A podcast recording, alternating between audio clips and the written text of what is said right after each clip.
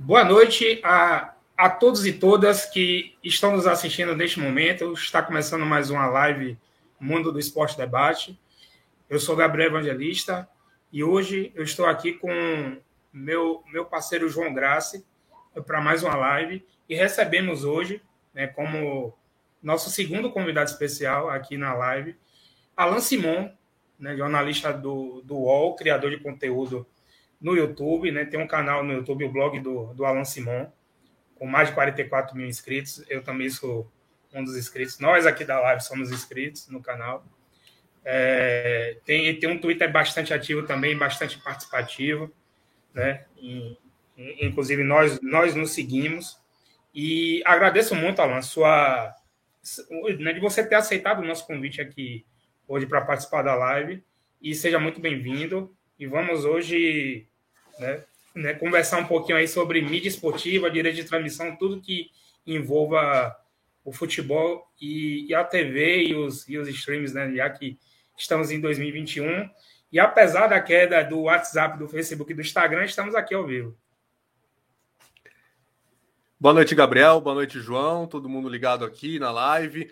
É um prazer imenso estar com vocês. Como você bem falou, né? Temos um perfil bem ativo lá no Twitter, onde nos conhecemos e nos falamos aí sobre mídia esportiva há muito tempo já. Quero aproveitar aqui para agradecer o quanto você ajuda a, divulgar o trabalho do meu canal, principalmente para o pessoal da Bahia, da região do Nordeste, que é uma região que eu tenho muito carinho, muita admiração e que eu sempre tenho tentado contemplar também nos meus conteúdos e nas minhas lives. É um prazer imenso estar falando aqui, principalmente porque, como você mesmo disse, 2021 é um ano doido, né? Não, não bastasse hoje essa crise toda das redes sociais, a gente está vivendo também muitas transformações em direitos de transmissão, em diversas questões dos bastidores do futebol, da, da, dos negócios do esporte, e temos muita coisa para falar hoje aqui. Beleza, Alan. E aí, João, muito boa noite, meu amigo. É, estamos começando mais uma live, a nossa, a nossa sétima live linear né, de toda segunda-feira. Boa noite. E aí, o que é que, o que, é que você tem para nos dizer, recebendo hoje um grande convidado, um convidado especialíssimo hoje, Alan Simon. Boa noite, Gabi. Boa noite todo mundo que nos escuta. E, é claro, boa noite, Alan. É um prazer imenso a gente estar com o Alan por aqui, né? Poder discutir um assunto que a gente ainda não discutiu tanto aqui na live, né? Sobre mídia esportiva, uma live mais especializada, né? Com alguém que entende muito do assunto. É um grande prazer estar aqui com você de novo, Gabi. Um grande prazer estar com vocês dois. E um grande prazer, claro, estar com todo mundo aqui que está nos escutando. Hoje tem tudo para ser uma ótima, um ótimo debate, né? uma ótima discussão. Valeu. Vamos começar só aqui a ler as primeiras mensagens né, que, que a galera está nos enviando. Mandar um abraço para Pedro Henrique, está mandando um salve aí para gente. Mandar um abraço também para Josiane Cajado, minha cunhada, né, mandando uma boa noite aí para todo mundo. Jefferson Martins está perguntando aqui qual tema. Jefferson, hoje a gente vai tratar muito aqui sobre mídia esportiva, direito de transmissão, né, muita disputa aí entre as emissoras, né, TV aberta, TV fechada, streams, e aí a gente vai, vai debater aqui sobre os últimos acontecimentos né, do, do mundo da mídia esportiva, e, e daqui a pouco a gente vai começar com o assunto que dominou né, na semana passada, a, o tema, né, sobre mídia esportiva. Mandar um abraço também para Lucas Cabeça, né, grande torcedor do Bahia, ex-secretário do, do Conselho Deliberativo, mandando uma boa noite. Marco liberou a live, foi, é, Ainda bem que o YouTube não foi afetado hoje, né, por esse, por esse colapso que aconteceu nas redes sociais. Mas estamos aí, estamos aí, firme e forte ao vivo, para mais uma live Mundo Esporte Debate. E eu queria começar, né, com logo com o assunto que dominou na semana passada, o, o, o tema, né, mídia esportiva, que foi a, o anúncio da Warner Media, que é a antiga Turner, que é a antiga Esporte Interativo, é, o anúncio da Warner Media sobre é, optar por sair do Campeonato Brasileiro, por deixar né, de, de, transmitir o Campeonato Brasileiro a partir do ano que vem, de 2022, é, que já era um acordo que já estava acertado entre a Warner Media e os clubes desde o ano passado e que é, ela, ela poderia optar por sair a partir do ano que vem sem o pagamento de uma multa, né? E era uma multa bem grande aí para cada um dos clubes, né? Que tinham feito contrato com eles. E aí eu vou, eu vou puxar primeiro né, com a Alan, né, nosso convidado, é, o que é que ele achou né, de todo esse, esse, esse, esse assunto, né, esse, esse anúncio, né, por parte aí da TNT, vamos falar TNT, né, que é a marca mais conhecida, né, Warner Media aí a galera fica meia, meia voando, né, sobre o que é, então a gente fala TNT Sports, né, que é o, que é o canal onde passa uh, os jogos da Champions League e também dos, dos sete clubes que ela tem na Série A de 2021. E aí eu quero saber de você, Alan, é, né, como foi que, que você viu esse anúncio, o que é que, que, que você acha que pode acontecer, né? Com, com os clubes, para onde eles podem ir, e a gente aí vai, vai debater isso junto agora à noite. Bom, primeiro que esse vai ser inclusive o tema do meu próximo vídeo no canal, então para quem está acompanhando aqui já vai ser uma espécie de avant premiere do vídeo, né?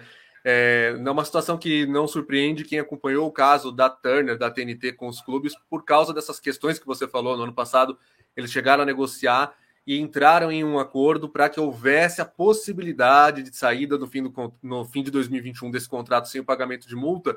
Isso aconteceu porque a relação já não era boa. O que afetou muito a relação do esporte interativo ainda com a maioria dos clubes do Campeonato Brasileiro foram as notícias lá no final de 2016 de que haveria privilégios para o Palmeiras, que, que as luvas que o Palmeiras ganhava em torno de 100 milhões de reais os outros não tinham direito, as luvas eram menores. Tudo isso começou a gerar um monte de burburinho e a situação ficou pior à medida em que esses times, o Santos, o Bahia, o Atlético Paranaense, uh, o Fortaleza, o Ceará, foram negociando seus contratos com a Globo. O Atlético Paranaense foi o único deles que não negociou o pay-per-view, mas negociou a TV aberta. E todos esses outros clubes fizeram uma exigência da TNT que não estava no contrato originalmente assinado em 2016 que era com relação ao bloqueio de praça. O que é o bloqueio de praça para quem não, não entende tanto de mídia esportiva e está chegando está conhecendo agora mais esse tema? É a limitação do sinal para a região ou para o estado onde o jogo está sendo realizado. Então, o Bahia joga contra o, uma Chapecoense é, em Salvador, o estado da Bahia não pode ver o jogo. Por que isso acontece? Justamente para que se privilegie as vendas do Premier, do pay-per-view. Eu subi um videozinho curto hoje lá no canal explicando o que é e como surgiu o bloqueio de praça, porque no começo era na TV aberta para manter público no estádio, né? Para que não houvesse aí é, uma venda baixa de ingressos por causa daqueles torcedores que preferem o conforto do lar até que acompanhar na arquibancada. Então, nesse momento, rompe-se de vez essa relação de confiança entre clubes e TNT, porque a TNT comprou os direitos de transmissão deles sem o bloqueio de praça, ou pelo menos da forma como o Palmeiras negociou no final de 2016 e que prevalece até hoje nos jogos do Palmeiras. Palmeiras é a exceção. O bloqueio de praça existe em alguns jogos e, quando aplicado, é apenas a cidade onde o jogo está sendo realizado. Por exemplo, quando jogou Palmeiras e Santos esse ano no Allianz Parque, um dos poucos jogos em que a TNT aplicou o bloqueio de praça, eu que moro aqui em Santo André, do lado de São Paulo, região metropolitana, tive acesso ao jogo. Quem mora na capital, não.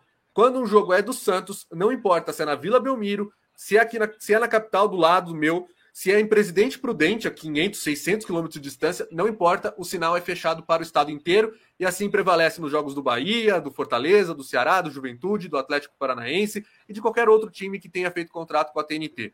No caso do Atlético Paranaense, que é um time que não tem acordo com o Premier, muita gente questiona, mas por que, que tem bloqueio de praça então no Paraná? Porque o Atlético Paranaense tem o seu próprio serviço de pay-per-view, que é o Furacão Live, então por essas e outras a gente vê que nem sempre é aquela coisa da, da emissora malvadona, né, da Globo, que não permite os jogos serem transmitidos para a região. Quando o pay-per-view é do clube, ele, é ele pratica a mesma política porque ele tem o interesse de vender os pacotes de pay-per-view. Então, tudo isso foi afetando a relação.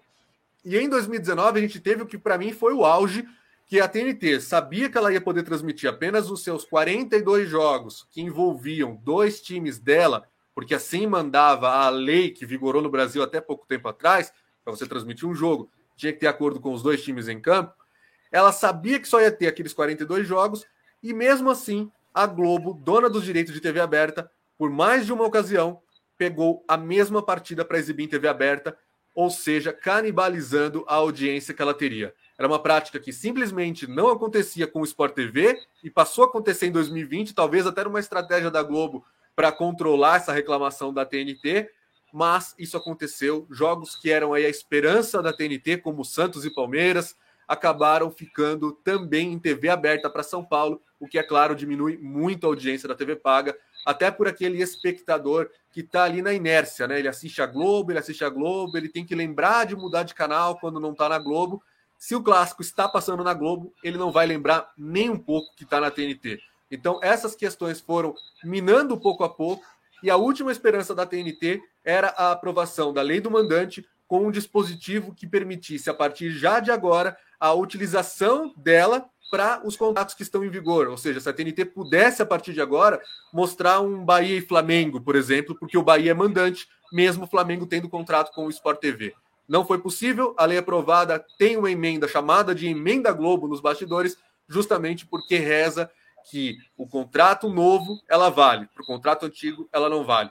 Aí acabou, a TNT acaba levando a esse cancelamento, que a única surpresa que me trouxe foi pela maneira e pelo dia em que foi anunciado, bem numa data em que a TNT estava em evidência com a UEFA Champions League e que ninguém estava falando de Campeonato Brasileiro, que no mesmo dia a gente teria Palmeiras e Atlético Mineiro pela semifinal da Libertadores.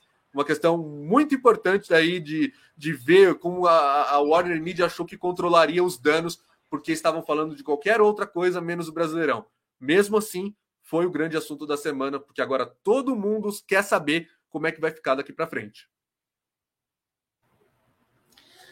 Exatamente, Alan. É, inclusive, né, sobre o, o, bloqueio de praça, né, que inclusive eu vi né, o seu vídeo lá o, no seu canal, né, sobre o bloqueio de praça, muita gente não sabe por que, que por exemplo, um, um Bahia e Ceará é bloqueado para o estado da Bahia, porque um, um, um Juventude e Palmeiras é bloqueado para o estado do, o estado do Rio Grande do Sul. Muita gente não sabe, pouca gente sabe que isso foi um, um, pedido dos clubes, né?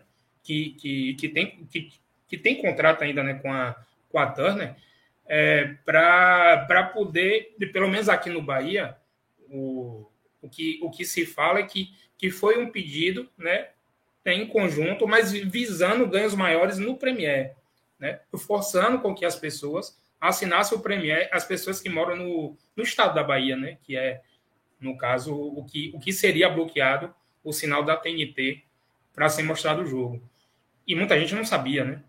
Então, é, os clubes, acho que até o Santos, né? Quando o Santos foi jogar contra o, o Atlético Paranaense, o perfil, o perfil do Santos, né? Foi explicar, né? Que era, que era um contrato e aí teve, teve uma, uma, uma mini uma briga, né? Do, é, do perfil da TNT Esportes explicando, não, que isso está em contrato e tal, que o Santos né, diz que tentou negociar, mas na verdade não, não, não existe negociação, está lá em contrato, então o, o, o contrato que tem que ser exercido. É, deixa eu só passar, né, a galera está mandando muitas, muitas perguntas, muitas mensagens, agradeço a todos né, que estão nos assistindo nesse momento. Né? É, Jefferson Martins está perguntando aqui, a gente ainda não entrou no, na seara aí dos torneios sul-americanos, mas ele já pergunta se alguém vai comprar a Copa Sul-Americana, né? Copa Sul-Americana que desde o ano passado que ela é exclusiva, né, da Comembol TV, né, um, um pay-per-view que foi criado, que inclusive, né, quem acompanha os vídeos de, de, de Alan no canal dele, ele, ele reclama muito, né, sobre o, o, o, o, o formato de, de, de, de, de venda, né, do Comembol TV, que não está disponível em todas as operadoras de, de TV por assinatura. E eu queria, eu queria saber de, de você, Alan, que logo depois eu vou passar para João, né, para ele, ele discursar também sobre a saída da TNT. Mas eu queria que você falasse rapidinho, Alan, sobre a, a, a Comembol TV, né, rapidinho, e se há algum interesse por parte de alguma emissora pela Copa Sul-Americana, que eu acho que não tem. Né, mas eu queria que você falasse um pouquinho sobre a Copa Sul-Americana. Bom, só para responder, né, a próxima edição 2022 não é nem possível uma televisão comprar, porque os direitos de transmissão com exclusividade foram adquiridos por um consórcio formado entre as operadoras Sky, que é dona da DirecTV Go, e claro, que é dona da NET, para que elas tivessem ali em parceria de conteúdo com a Band e de marca com a Comebol a exclusividade dessa competição. Então não interessa a Sky e não interessa a Claro entregar esses jogos para a TV aberta, porque isso mina a venda de pay-per-view. E nesse ano de 2021, por exemplo, eles tiveram um número de assinantes bastante relevante, chegou a estar mais de 200 mil em vários momentos, por causa do Corinthians. Então, imagine se o Corinthians tivesse os jogos no SBT ou na Record, ou na Band. A Globo não pode, porque a Globo ainda está em litígio judicial com a Comebol por causa da rescisão contratual da Libertadores de 2020. Mas imagine, se tivesse três jogos do Corinthians em TV aberta, quem é que compraria a Comebol TV? É muito menos trabalho você arranjar um jeito de assistir a três jogos do que os seis. Então, não é do interesse delas vender esses direitos de transmissão para a TV aberta. O que a gente pode discutir sobre a Copa Sul-Americana, e devemos discutir daqui para frente, é a licitação para os direitos no período entre 2023 e 2026. Porque a Comebol claramente errou no período de 2019 a 2022 ao tratar a Copa Sul-Americana como se ela fosse uma grande joia da coroa, e ela não é.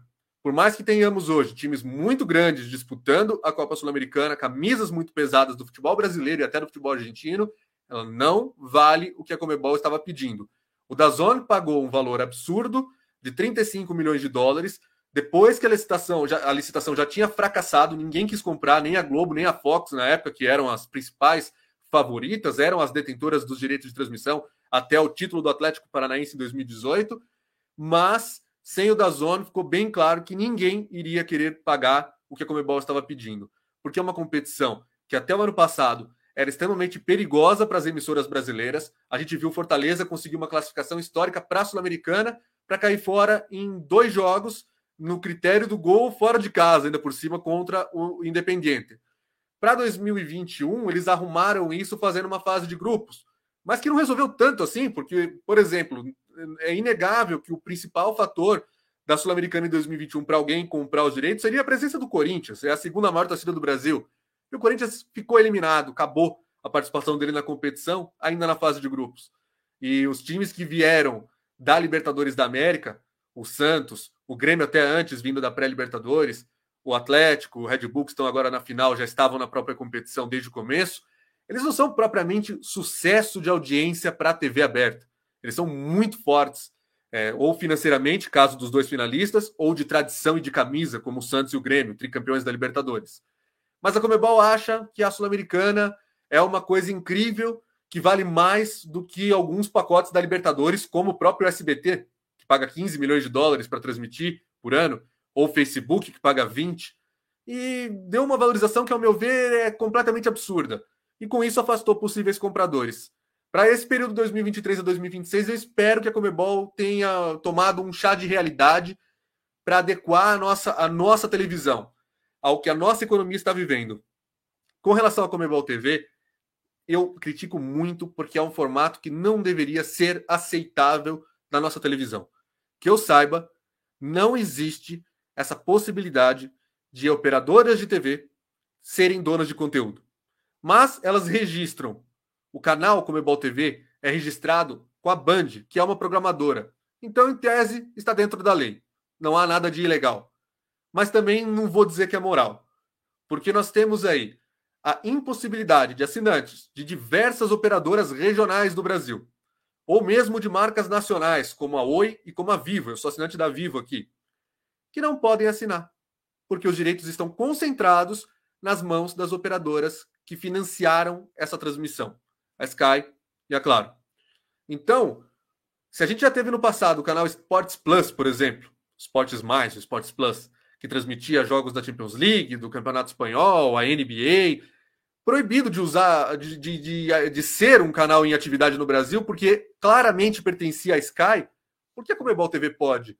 Porque o CAD, que está fazendo até agora uma limpa na Globo, investigando um monopólio que claramente não mais existe, e que chegou a abrir investigação para monopólio na produção de novelas. Repito, CAD chegou a abrir um, uma investigação para investigar o monopólio da Globo na produção de novelas, sendo que a Record e o SBT fazem isso há décadas. O CAD fechou os olhos para essa condição.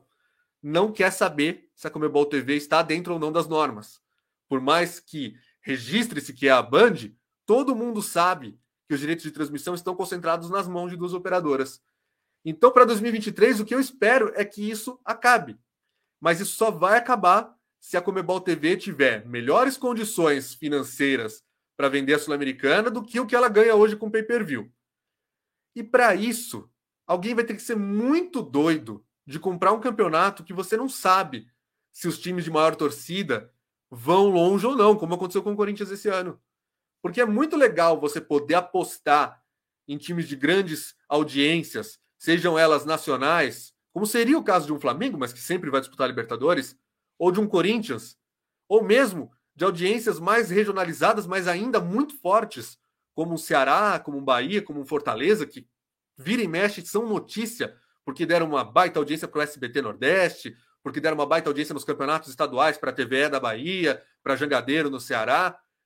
E aí na Copa Sul-Americana a gente não tem essa possibilidade a gente vê ela fora da TV, tanto convencional, aberta, como também da TV por assinatura, porque antes disso pertenciam os direitos ao Dazon, um serviço de streaming, que pelo menos teve o trabalho de colocar algumas partidas na Rede TV em 2019. Mas percebam como é uma situação bastante complicada para o torcedor. Ele não sabe onde o time dele vai jogar, isso é um fato. Né? Cada vez mais ele fica perdido. E de repente, até se ele souber, talvez ele não tenha como ver. Mesmo se ele tiver dinheiro para pagar, porque ele é cliente de uma operadora que não possui esse canal. É um dos maiores absurdos que já inventaram na história da mídia esportiva no Brasil, é essa Comebol TV. Por isso que eu tanto critico ela e eu espero que nós nos livremos dessa possibilidade a partir de 2023. Na Libertadores eu estou muito otimista, porque eu sei que há um burburinho, um rumor de que a TNT, a Turner, Warner Media, virá forte para disputar um pacote.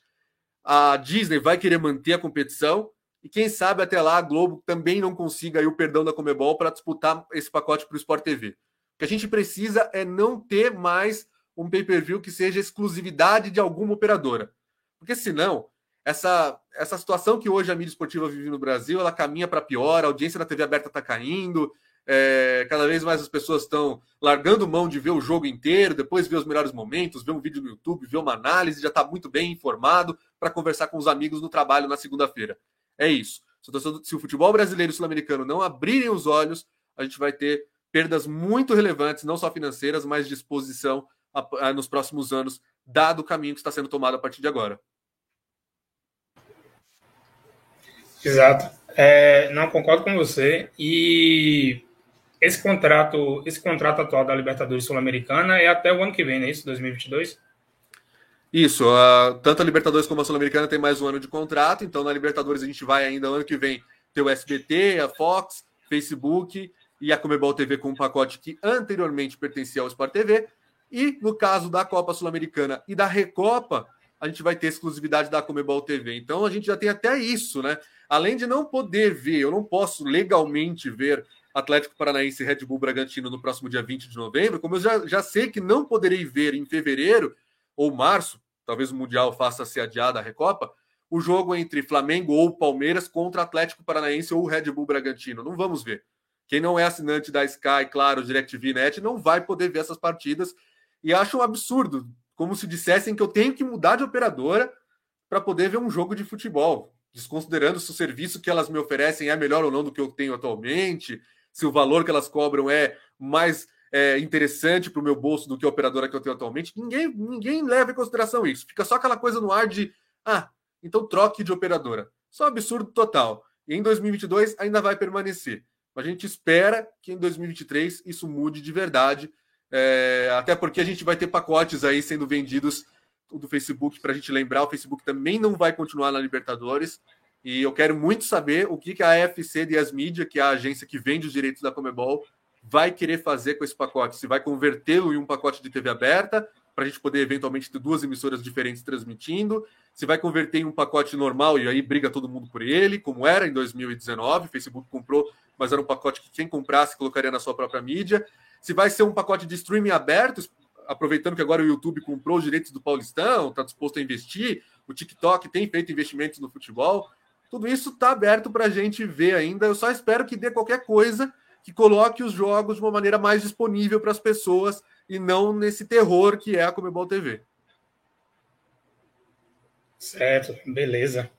É, participem, pessoal, vocês que estão nos assistindo, participem junto com a gente, mandem suas mensagens, suas perguntas, inscrevam-se no nosso canal, né, ativem as notificações, dê o like nos, nos nossos vídeos. É, nos sigam também nas redes sociais, né, na arroba Live Mundo Bate, lá no Twitter e no Instagram. João, né, agora vamos voltar só um pouquinho né, para o, o assunto da saída da, TNT, né, do, do, Campeonato Brasileiro, é como você observa essa movimentação, né, com quem você acha que esses clubes né, eles podem é, estar vendendo esses direitos né, de, de, TV fechada, e aí eu quero saber o que é que, que você pensa sobre o assunto. Gabi, tem duas coisas que me chamaram a atenção. Eu estava dando uma lida na nota da TNT, e uma das coisas que me chamou a atenção foi até algo que ela comentou, que foi justamente o fato deles falarem ah, é, o fato da gente não poder fazer transmissão integral do produto do campeonato e principalmente chamando a atenção dos blackouts. Mas é aí que eu fiquei curioso. Não parece um pouco de inocência da TNT citar a questão do blackout, porque eu acho que isso já era um, um, um, um fator que a TNT já tinha total conhecimento, já que ela sabia que o campeonato seria dividido com a Globo e que ia acabar resultando nesse tipo de competição, opa, nesse tipo de, de partida, em que ela não ia poder transmitir né, jogos em que ela não tivesse contrato por dois. Então, me parece a TNT tentando limpar um pouco a própria barra, e me parece também uma postura da TNT já pensando em abraçar, quem sabe, uma competição maior, né? A TNT tentando guardar investimentos. Eu, como o Alan falou, parece que a TNT já está querendo se colocar cada vez mais é, realmente perto dessas competições internacionais, querendo disputar, quem sabe, alguma coisa com a Disney e, e sair dessa briga do Campeonato Brasileiro, né? Que a gente já viu como é complicado, né? Tantos litígios, a Globo aí, apesar da lei do mandante, ainda tem a emenda Globo que faz ela poder ter o seu contrato em vigência, acontecer de forma é, convencional, né, de como já estava acontecendo. Então, me parece que a TNT vai tentando se aproximar de outras competições, que é abandonar nessa né, parte do Campeonato Brasileiro e quem sabe aí se aproximar da Libertadores, né? Já que a Globo tá aí ainda em litígio judicial, por conta da saída é, do contrato, né? Não está mais transmitindo a Libertadores, então parece aí já uma tentativa da TNT de querer adquirir uma competição maior, uma competição que ela considere mais valiosa. Agora, como eu falei, Gabi, me chama a atenção o fato da TNT citar né, os blackouts, porque é algo que para mim já era muito claro que iria acontecer, já que ela não tinha conseguido fechar essa parceria to no total, né? A Globo ia transmitir seus jogos e como não tem contrato com os, clubes da TNT, não iria poder transmitir vice-versa. Então me chama a atenção, né? A TNT é uma postura para mim um pouco defensiva, né? Um pouco evasiva. É, fiquei agora curioso realmente de saber. Eu acho que tem coisa aí que a gente não sabe direito, né? Talvez o comunicado que tem algumas coisas aí entre linhas que a gente não saiba, mas é isso mostra aí, né? Um, mostra aí como tem sido complicado essa questão dos direitos de, de transmissão, como tem sido difícil para dividir tudo, né? E mostra também que a gente não tem aquela famosa união né, dos times que tentaram aí formar uma liga e tal, não conseguem nem chegar no, no consenso né, da questão das transmissões, imagine formar uma liga. É o que me chama a atenção. O futebol brasileiro, uma pequena desunião, né, seja fora de campo, seja dentro de campo, seja questão de direitos, é realmente algo, um ponto a gente chamar atenção aqui. É, eu, eu ainda acho né, que esses, esses clubes né, que, que fizeram contrato com, com a TNT, é, eu acredito que eles estejam bem unidos, né? Acho que, acho que desde o ano passado, né, quando foi é, costurado esse acordo, né, com uma provável saída da TNT, e eu acredito que desde aquele momento até agora, é, os clubes eles estão bem, bem unidos para poder todos né, né, venderem juntos os seus direitos de TV fechada. Vamos aguardar né, para ver o que é que acontece. Eu, desde quando saiu o, o anúncio, né, aquela nota da TNT, que eu já, que eu já imaginava que iria acontecer uma, uma, uma volta para a Globo, né, para o Sport TV. É, não é uma coisa certa, né, só que né, pelas, pelas notícias né, que a gente vem lendo, principalmente é, quem, quem acompanha Gabriel Vaca, né, grande jornalista também do, do UOL, do, do, do Notícias da TV. Gabriel Vaca é normalmente escreve bastante né, sobre o assunto e não vai ser tão, tão fácil assim para a Globo né, reaver esses clubes em seu, em, seu, em seu canal de TV fechada com é o Sport TV. Principalmente, assim imagino, pelo Atlético Paranaense, né, que é o único que, que não tem contrato com o Premier. Fora os clubes que ainda vão subir da Série B para a Série A, que inclusive tem, tem clube no G4 da Série B agora, que, que não tem contrato nenhum né, com, com, com mídia nenhuma. Né? Por exemplo, o CRB, né, ele não tem contrato. E o Curitiba tem contrato com a TNT, né, caso ele, ele suba, mas o ano que vem já não vai ter mais TNT, né, já é acordo fechado. Então, vamos aguardar né, o que é que vai acontecer daqui por diante. Agora, deixa eu só ler algumas mensagens né, que o pessoal está enviando aqui no, no chat. Eu já tinha colocado aqui na tela de Felipe Neves, mas eu coloco novamente, que é inscrito no canal de Alan e agora no de vocês. Muito obrigado, Felipe, aí, pela inscrição aí no nosso canal. Hoje o papo vai ser legal, já está sendo legal, né? Vamos aprofundar sobre mais coisas aqui também. Né, Pedro Henrique mandou também algumas mensagens, né, que Santos e Atlético que ficou no apagão para São Paulo, o Santos ainda reclamou que o jogo ia ficar no escuro para São Paulo. É, teve isso também. Santos foi reclamar e a culpa era dele. Algumas. Exatamente. É, Pedro Henrique fala também que nós vamos ter uma final de Sul-Americana e uma final de Copa de, de Recopa, né, envolvendo clubes brasileiros, que vai ser exclusiva em pay-per-view na Comembol TV, ou seja, só os assinantes das operadoras que Alan mencionou, né, Sky, Sky, Claro Net, DirecTV Go, que vai ter acesso. Eu, por exemplo, eu sou assinante da Sky, eu tenho Comembol TV. Mas Alan, por exemplo, que tem assinatura da Vivo, não vai poder ver. Bastante complicado mesmo essa, essa relação da Copa Sul-Americana, né? E tem, tem a questão da Libertadores também, que a Comembol TV tem os direitos que eram do Sport TV. Deixa eu colocar aqui mais algumas outras mensagens. É, Felipe Neves colocou aqui que a licitação da Libertadores ela promete, que inclusive essa licitação deve ser no final desse ano para o início do, do ano que vem. Isso para começar a valer a partir de 2023. Mônica Moura manda uma mensagem aqui para a gente, aplausos aqui para a nossa live. Muito obrigado. Mônica Moura, que é minha tia, né, sempre nos assistindo e nos dando aquela moral. É, deixa eu só deixa eu só pegar aqui uma pergunta que eu dei uma, uma olhada aqui sobre direitos. Hoje o Globoesporte.com é, anunciou que vai, vai lançar uma, uma, uma editoria né, sobre né, bastidores né, desse, desse mundo aí de, de, de, de mídia esportiva também, né? A, ao comando de, de, de, Rodrigo Capello, que já tem um podcast no GE, né, para falar do, de, de, de, negócios do esporte, né, na verdade. E aí, Gerson Santos pergunta aqui o que vocês acharam da matéria do GE sobre a mudança de transmissão do Paulista, né, ressaltando a saída da Globo da transmissão desse campeonato ao longo de tanto tempo. É, isso, inclusive, é uma das nossas pautas, né? A, a Record TV, né, que acertou os direitos de transmissão do Campeonato Paulista em TV aberta. E hoje a Globo, né, ela vai lançar essa editoria, né, essas, essas matérias aí de, de negócio do esporte e já, e, e já lançou uma hoje, né, com, com o Rodrigo Capello, falando sobre esse direito de transmissão do Campeonato Paulista que a Globo é, ou já fez ou vai fazer uma, uma oferta de pay-per-view. Alan, Alan vai explicar isso para a gente melhor. E ela perdeu já em TV aberta, TV aberta da Record. Tem um, tem um streaming aberto, né, que é o YouTube, que vai ter 16 jogos do, do Campeonato Paulista. E, e aí a, a Live Mode, né, que é a startup que vende os direitos do, do Campeonato Paulista, ela ainda vai negociar os direitos de TV fechada e de, e de pay-per-view pago, né? De streaming pago e pay-per-view. E aí tem esse, esse detalhe aí que a Globo está na iminência né, de, de, de, não, de não ter jogos do, do Campeonato Paulista, ou de, de continuar com os jogos do Paulista no Premier.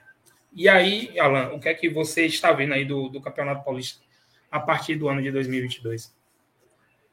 Em junho desse ano, eu fiz o, a nossa primeira edição do Roda Mídia, que é o nosso programa mensal de entrevistas com membros da mídia esportiva aqui. Nem tinha esse nome ainda. E o Theo José, narrador do SBT, foi o nosso primeiro é, convidado. E nós perguntamos a ele se o SBT entraria na briga pelo Campeonato Paulista naquela ocasião. Ele disse que sim, o SBT disputaria esses direitos, mas não faria loucuras como não tinha feito no Campeonato Carioca. Ele, faria, ele fazia uma referência ao fato de o SBT ter oferecido 8 milhões de reais. Não disse, obviamente, o valor. Ele fez uma referência ao fato, e essa informação nós temos, que o SBT ofereceu 8 milhões de reais pelo Carioca mas a Record levou por 11 milhões no começo do ano. O SBT entendeu que 11 milhões não valia a pena porque não conseguiria ter em vendas comerciais algo suficiente para cobrir esse gasto. Bom, para mim aconteceu a mesma coisa no Campeonato Paulista. Nem o SBT e nem a Globo quiseram fazer loucuras. A Record quis. A Record, segundo informação do Gabriel Wacker, publicada no Notícias da TV, ofereceu algo entre 40 e 50 milhões de reais por temporada por 16 jogos do Campeonato Paulista, sendo 14 exclusivos e a final e de volta compartilhada com o YouTube, com quem mais comprar os outros, os demais pacotes. Eu acho esse valor muito, muito absurdo até para o que a gente está vivendo do futebol, porque os campeonatos estaduais estão reduzindo de importância, estão reduzindo o interesse. Mesmo em 2021, a gente viu um Palmeiras e Corinthians semifinal, mata-mata em jogo único, dá 24 pontos no Ibope para Globo. Quem acompanha a audiência em São Paulo sabe que nos últimos anos a audiência do derby sempre foi de 30 pontos, pelo menos. Aí você vai achar um derby lá em 2015 que na Globo deu 23 pontos, 24, mas então você está falando besteira. Lá em 2015 dava 23, mas tinha a Band dando 7, tinha a Band dando 8. Então o derby em si sempre deu 30 pontos e em 2021 caiu de um jeito. Aliás, a audiência da TV aberta está em queda, caiu de um jeito que ficou ali entre em 24. A maior audiência da Globo no campeonato, no, no, futebol de clubes em São Paulo esse ano, ainda é do Campeonato Paulista. Então a gente tem que valorizar isso sim. Mas são 32 pontos. A gente já teve há pouco tempo o, o Campeonato Paulista dando 40, 41, 42 pontos de audiência na final. Já é uma queda bem expressiva. Não estou comparando com 2000, quando ninguém tinha TV a cabo. Estou comparando com 2018, 18, 2019. Coisa dois anos e meio atrás. Então, assim, está em queda, o interesse é cada vez menor, e a Record achou por bem oferecer talvez 50 milhões de reais por temporada. Vai bancar? No Carioca, até onde a gente sabe, não foi um sucesso. Mas o Paulistão é um trabalho da matriz, não da, da Record Rio, que é uma empresa à parte, embora seja emissora própria. Talvez eles tenham considerado que dá para tirar esse dinheiro em cotas. Mas o SBT e a Globo não. Eles vão comprar aquilo que eles possam ter retorno financeiro. O SBT quer ter lucro, a Globo quer ter lucro. Eu não sei se a Record quer ter lucro ou se ela quis tirar do SBT, como ela fez com o Carioca. Se ela quer realmente se colocar como um player de mídia esportiva, um player de direitos de transmissão, ou se ela está querendo não deixar o SBT mostrar o Corinthians, que até agora não conseguiu, né? O Corinthians precisa classificar para Libertadores. É, então, é muito difícil para a gente avaliar ainda o projeto esportivo da Record se ele é uma coisa que sequer dura o ano inteiro. E o Campeonato Paulista não muda isso. É um campeonato que acontece nos mesmos períodos, datas que o Campeonato Carioca. Dá para chamar de projeto esportivo algo que só vai ao ar de janeiro a maio? Sei, eu acho que não. O SBT em 2003 foi assim. Durou pouquíssimo, teve problema na justiça, não sei o que, não quis mais voltar. Dá para confiar na Record? Ah, mas é até 2025. Mas é até 2025, mais o quê? A Record vai comprar a Libertadores? A Record já está pensando em fazer uma oferta pela Libertadores. Então, por que a Record não comprou a Libertadores agora em 2020, quando ela estava solta no mercado e era muito mais considerada como favorita do que para um SBT que não transmitia futebol de maneira regular em rede nacional desde 2003? Cadê a Record na disputa da Champions League? Cadê a Record na disputa pelos outros campeonatos quando a Sul-Americana sobrou sem ninguém comprar antes da Comebol TV ser feita? É difícil avaliar como é o projeto da Record. Por isso que eu, que eu tenho um ceticismo maior. Claro que aqui no mundo da internet, das redes sociais, do YouTube, tudo se confunde com torcida. Você torce contra a Record, você torce para o SBT, você é funcionário do SBT.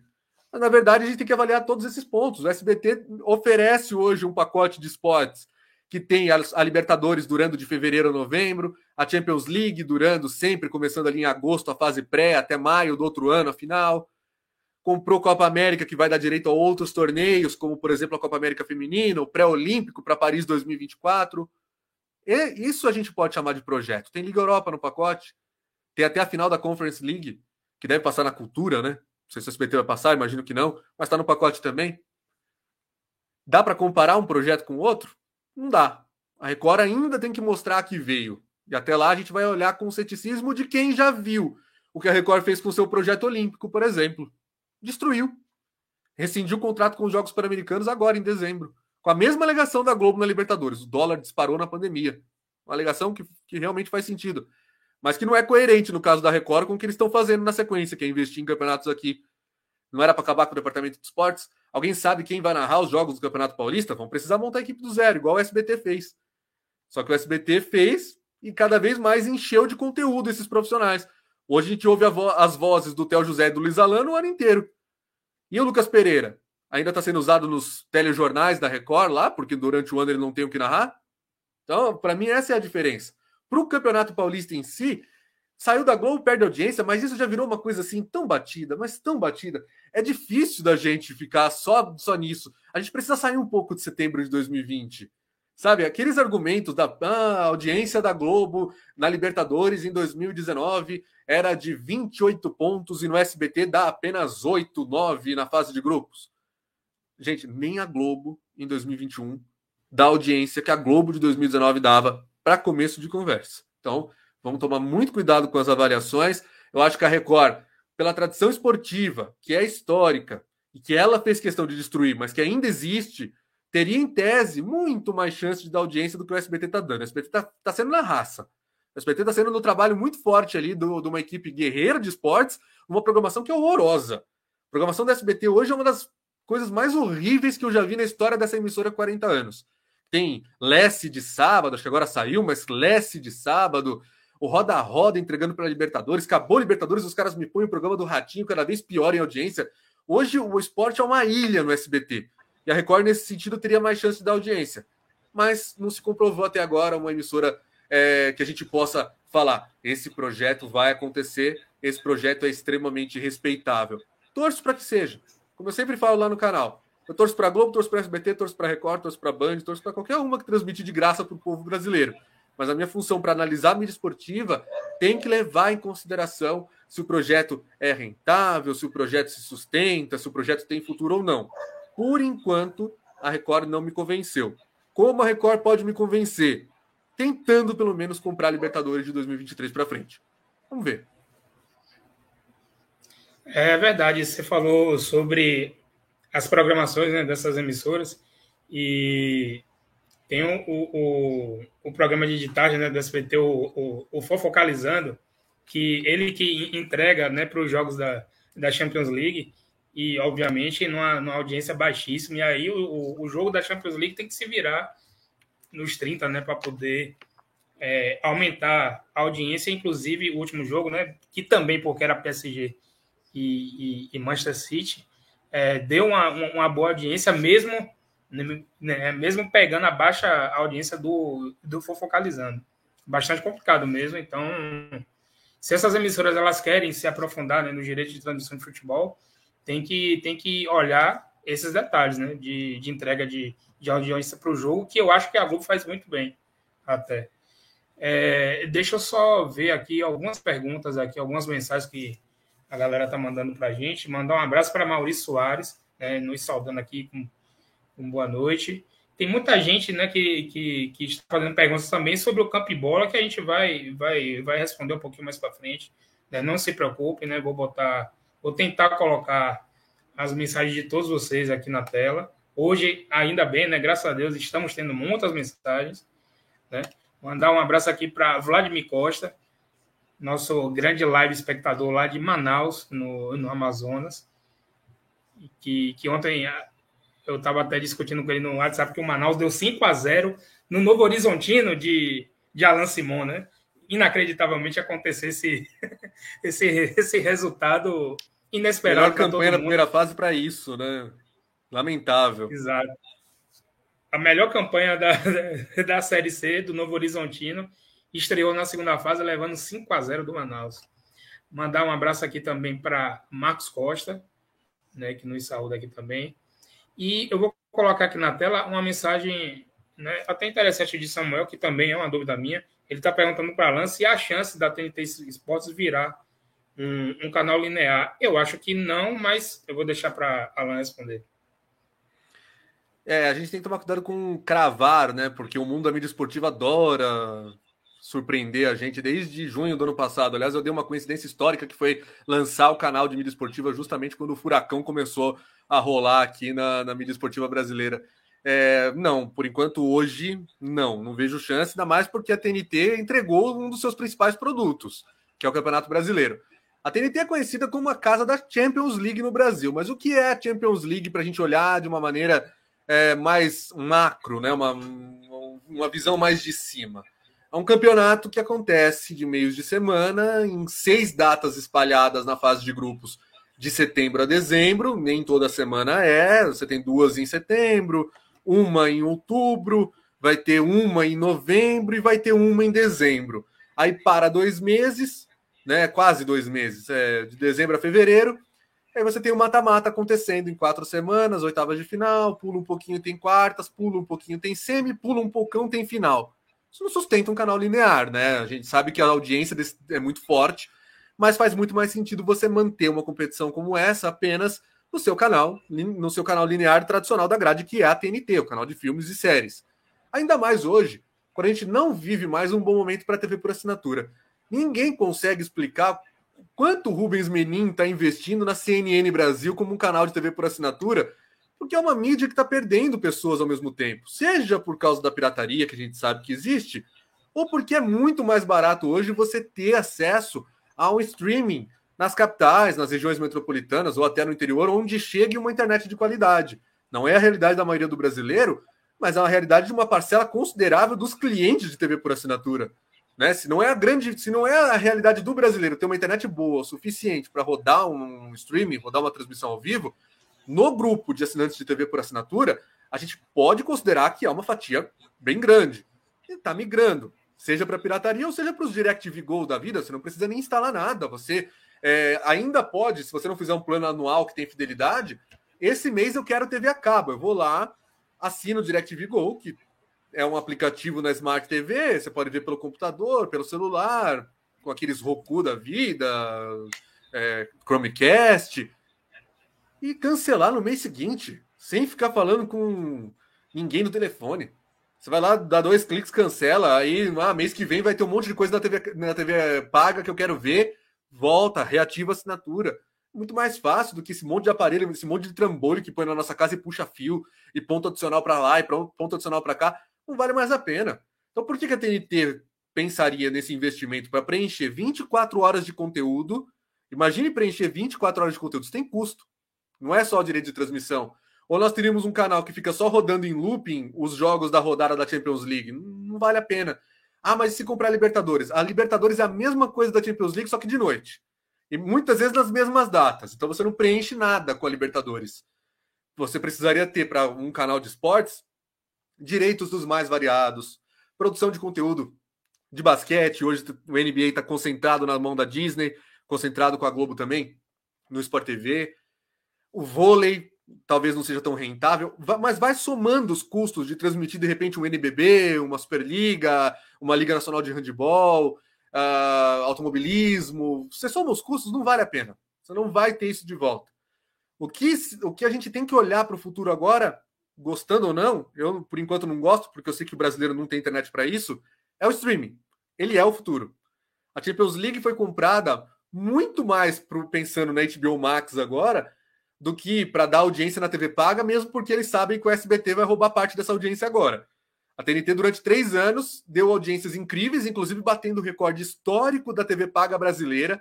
20 pontos no painel nacional de televisão, que seria mais ou menos equivalente a um 7 ou 8 na métrica de TV aberta uma audiência muito considerável, com aquele PSG e Bayern Munique na final de 2020. Mas bateu recorde porque não tinha TV aberta transmitindo, porque ela estava praticamente sozinha, era ela e Facebook. Facebook aquela transmissão com aquela qualidade que, pelo amor de Deus. Então, veja como são as coisas. A TNT se estabeleceu demais no streaming. Ela tem hoje a HBO Max, ela ainda tem o estádio TNT Sports, que eu não sei até onde dura, e ela não precisa disso. Ela não precisa ficar enchendo grade. Custo de programa, custo de equipe de produção. Eu gostaria que fizessem, que empregassem um monte de gente, mas eu não posso fechar os olhos e achar que o mundo é bonito do jeito que eu quero. Tem custo. Esses custos não são, não são hoje é, pagáveis com publicidade, com audiência, com nada disso. Não vale a pena. É muito mais negócio você ter o Star Plus, no caso da Disney, e a HBO Max, no caso da, da TNT. E acredito eu que a próxima Libertadores vai ser comprada muito mais pensando neles, Star Plus, HBO Max e talvez até Globoplay, do que no Sport TV, na TNT e na ESPN. Acho que esse é o caminho. É, beleza, Alan. É, deixa eu só colocar mais algumas, algumas mensagens aqui na tela. É, o Fernando Bezerra Nunes, e aí eu vou passar a bola para João. Né? Ele, ele pergunta aqui como está o contrato de transmissão da Copa do Nordeste. Né? Copa do Nordeste que a gente aqui na Bahia a gente vive né, todo ano. É, inclusive, eu sou, eu sou assinante do, do, do PPV da Copa do Nordeste, né? o, o Nordeste FC, que era o eu antigo também. Live FC, que é, que é administrado né, pela, pela Live Mode, né, ele, é, ele, é, ele, ele é produzido pela Live Mode, né, que é a empresa de Edgar Diniz, que era o, era o presidente do antigo Esporte Interativo. E aqui o Fox Sports, né, o grupo Disney, eles tinham um contrato com a, com a Liga do Nordeste até esse ano, agora de 2021, porque tinha um impasse na justiça, um impasse assim, tinha uma ação na justiça da Liga do Nordeste contra a CBF por conta da organização né, do, do torneio, e que a Liga do Nordeste lá no início dos anos 2000, 2010, 2011 tinha ganho essa ação na justiça, e aí a, a CBF, para fazer um acordo, assumiu a organização da Copa do Nordeste durante 10 anos. Que aí essa organização começou no ano de 2013 e, e valeria até o ano que vem, né, 2022, a edição de, de 2022. E a, o, o, Fox Sports só tinha contrato até o ano de 2021, né, essa última Copa do Nordeste que foi vencida pelo Bahia. E o ano que vem só o SBT, a, as emissoras do Nordeste, né, do SBT, que fizeram um consórcio para poder né, comprar esses direitos em TV aberta, que tinham ainda a transmissão. Só que esse, esse ano, né, há alguns meses atrás, né, pouco mais um mês, dois meses atrás, mais ou menos, que, que foi acertada a continuação do, do Fox, né, do Fox Sports, com a Copa do Nordeste para 2022, e aí depois para 2023 ainda, ainda vai ser ainda vai ser acertado, né, porque aí não, não até o momento não teria não tem transmissão. E para 2022, né, tá, está confirmado, né, vamos ter SBT né, regional aqui no Nordeste na TV aberta, o Fox Sports, que provavelmente no ano que vem vai estar tá na ESPN, né, o, o, os jogos que ela tem direito, né, por contrato, e ainda tem o pay-per-view, né, o, que é o Nordeste FC, que, que tem nas operadoras, né, esse tem em todas as operadoras, não é igual a Comebol TV, e, e também pela internet, né, ele tem o, o, o stream, né, o Nordeste FC, ele está no stream e está também nas operadoras aí de, de TV por assinatura. E aí eu jogo a bola para você, João, né, como você vê essa, essa, essa entrada né, dos, dos canais de TV aberta, como a gente estava discutindo aqui, né, da Record, do SBT, a gente que vive né, as transmissões do SBT local, né, que aqui na Bahia é a TV Aratu, né, com a transmissão da, da Copa do Nordeste, e aí, e, e aí eu quero saber de você como você enxerga né, essa movimentação das TVs abertas. E, e também sobre a Copa do Nordeste, né? A gente pode começar a falar aqui sobre a Copa do Nordeste, que está garantida na TV né, por completo aí para o ano de 2020. Gabi, eu vou falar brevemente aqui, porque a gente está com, com muitos comentários, né? Então, vou falar rapidamente. Primeiro, eu vou falar um pouquinho sobre a questão do, do Campeonato Paulista, mas vou fazer, vou puxar um pouquinho para os estaduais no geral, né? A questão da saída da Globo.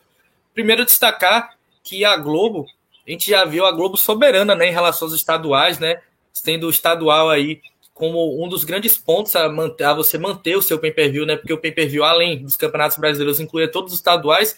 E a gente está vendo agora a Globo já não fazendo tanta questão do campeonato estadual, né? Já como falou, ela não vai fazer loucuras pelo campeonato. O Globo Esporte já falou sobre isso também. Então isso mostra talvez as consequências, né? é, do momento que a gente vive, né, muito em função da pandemia, que estão aí também é, afetando até grandes empresas como a Globo, estão aí não fazendo a mesma força para ter, e também não tem como deixar de destacar sobre a perda de força dos próprios campeonatos estaduais. Né? A gente vê, por exemplo, o Baiano, o Cearense, já com dificuldade de fazer suas transmissões, o Baiano acabou sendo transmitido pela TVE, mas ficou naquela, naquela questão de ah, se vai ser transmitido pela Globo ou não. O Cearense já é, não passando mais na Verdes Mares, né, que era um canal que transmitia antigamente. A gente vê o Carioca, por exemplo, que foi transmitido esse ano pela Record, mas como falou Alan, não teve o mesmo sucesso né, de anteriormente, foi um, um streaming principalmente, né, que ele tinha até uma, uma função, se não me engano, de você fazer é, assinar personalizada com o seu time, mas isso também não fez muito sucesso, então eu acho que o, o interessante é, eu particularmente sou fã do futebol democrático, eu gosto que o futebol é, possa ser transmitido para o máximo de pessoas possível, eu gosto de um futebol que atinja o torcedor é, de todos os escalões possíveis. Então, a entrada da Record, para mim, seria interessante se a gente olhar pelo viés de que vai ter é, mais formas do, do, torcedor assistir fora do Premier, né, fora do pay-per-view.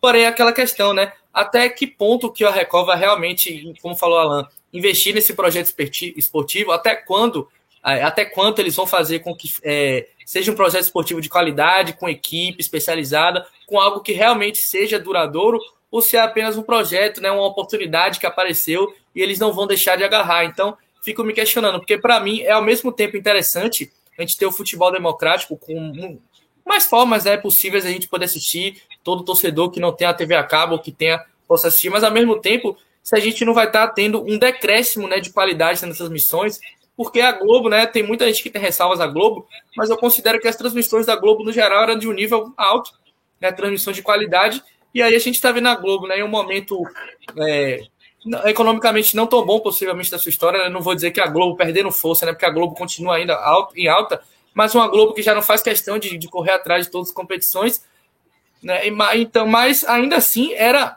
a transmissora, né, a emissora que conseguia transmitir os jogos com a maior qualidade, né, seja equipe, de transmissão, equipe de captação de imagens, e a gente não viu essa mesma qualidade nas transmissões da Record, né, do Campeonato Carioca principalmente, então é uma coisa a se questionar, Gabi, se o futebol ser mais democrático também não vai é, implicitar, né, é, interferir na qualidade dessas transmissões. É, é, você falou sobre, sobre qualidade de, de transmissão, né? De, enfim, é, esse ano, por exemplo, aqui, aqui na Bahia, né, o, o restante do Brasil tem a, a oportunidade de, de, assistir o Campeonato Baiano pelo YouTube, né, da TVE. E é a mesma imagem né, que passa na TV daqui, local, da TV aberta, e, e o seu canal no YouTube.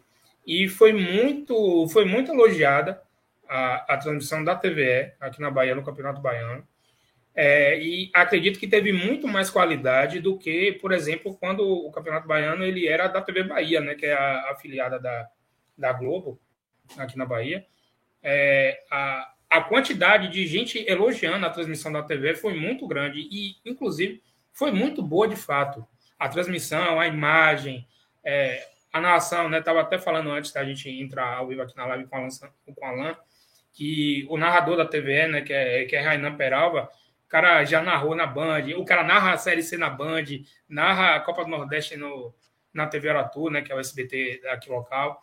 Era, era narrador né, do Premier aqui da TV Bahia, Premier TV Bahia, e ele também está lá né, na TVE, junto com, com, com Elton Serra, né, que é comentarista dos canais Disney também, né, da ESPN, e só tem elogios né, com a transmissão da TVE, que inclusive surpreendeu muita gente esse ano. É, vamos só, só passar aqui com mais algumas mensagens. Teve, e teve uma galera que comentou sobre um assunto engraçado, né, que permeou também essa, essa seara de direitos esportivos no início do ano. Jefferson Martins mandou aqui, e a TV Walter Abraão vai comprar alguma coisa? e aí Pedro Henrique né, respondeu para esquecer a TVWA. A TVWA, né, que, é, que eu nem sabia que existia essa TVWA. Né, fiquei sabendo por conta da notícia que saiu, né, que ela tinha comprado os direitos da, das eliminatórias sul-americanas, né? E aí, enfim, Alan pode explicar melhor, porque pegou todo mundo de surpresa na época e depois a gente viu que não tinha nada, os caras né, parece que deu calote e, e, acabou que os jogos das eliminatórias, né, que a Globo só tinha os jogos do Brasil e da Argentina, nesse caso aí já valia uma espécie de lei do mandante, né, porque quem é, a venda passou a ser feita pelas próprias federações, né?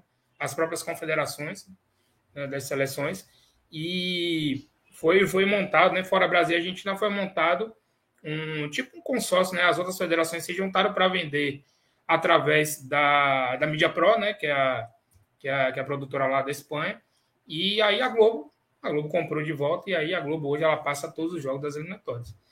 E aí, Alan, o que é que você tem para falar sobre a, Briosa TV Walter Abraão.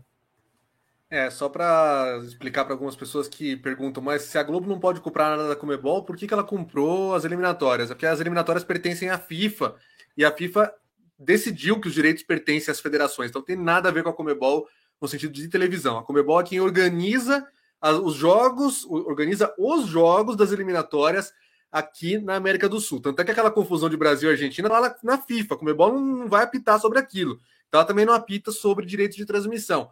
É por federação com federação valendo a lei do mandante. Não tem nada a ver com a nossa lei do mandante aqui, mas com uma imposição que a FIFA fez, passando a valer a partir dessa Copa do Mundo. E aí a gente teve hoje, oito meses e pouco depois, quase nove meses, Eu não sei se resistiu, se foi um surto coletivo essa história da TVWA, de tão absurda que foi essa história. Ela brotou no final de janeiro, se não me engano, no feriado na capital de São Paulo, aqui, que é 25 de janeiro. O Milton Neves publicou em primeira mão que a TV Walter Abraão tinha comprado os direitos de transmissão dos jogos das seleções, das outras seleções fora Brasil e Argentina como mandantes.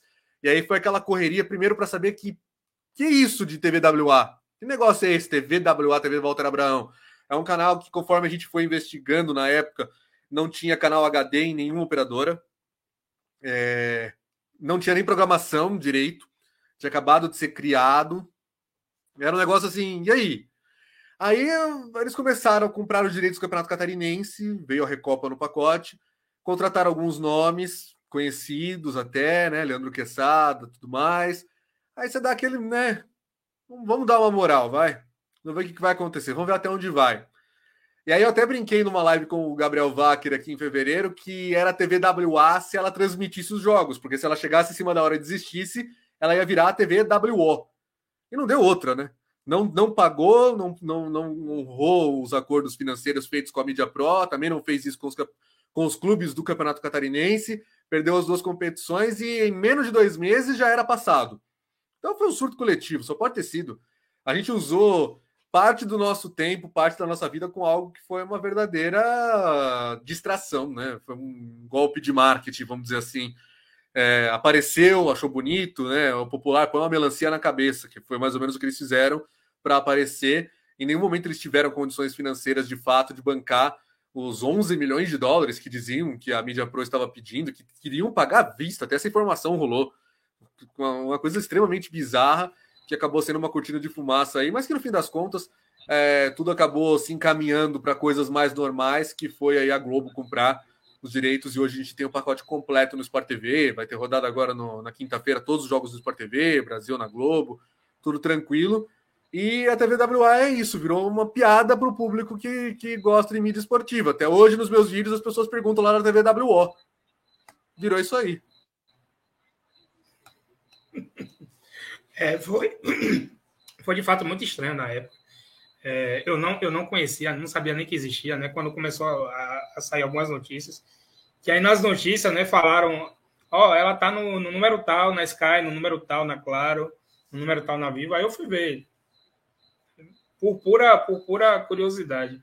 E a gente viu que essa história não foi para frente e os direitos acabaram né, voltando para a mão da Globo e a Globo Hoje passa todos os jogos das eliminatórias né, no Sport TV e os jogos da seleção brasileira continuam normais aí na Globo, que inclusive essa semana é semana de data FIFA e vamos ter jogos aí das eliminatórias na quinta, na quinta, no domingo e na quarta-feira também, que inclusive vai mudar aí a programação da Globo na quinta-feira, no domingo também, né?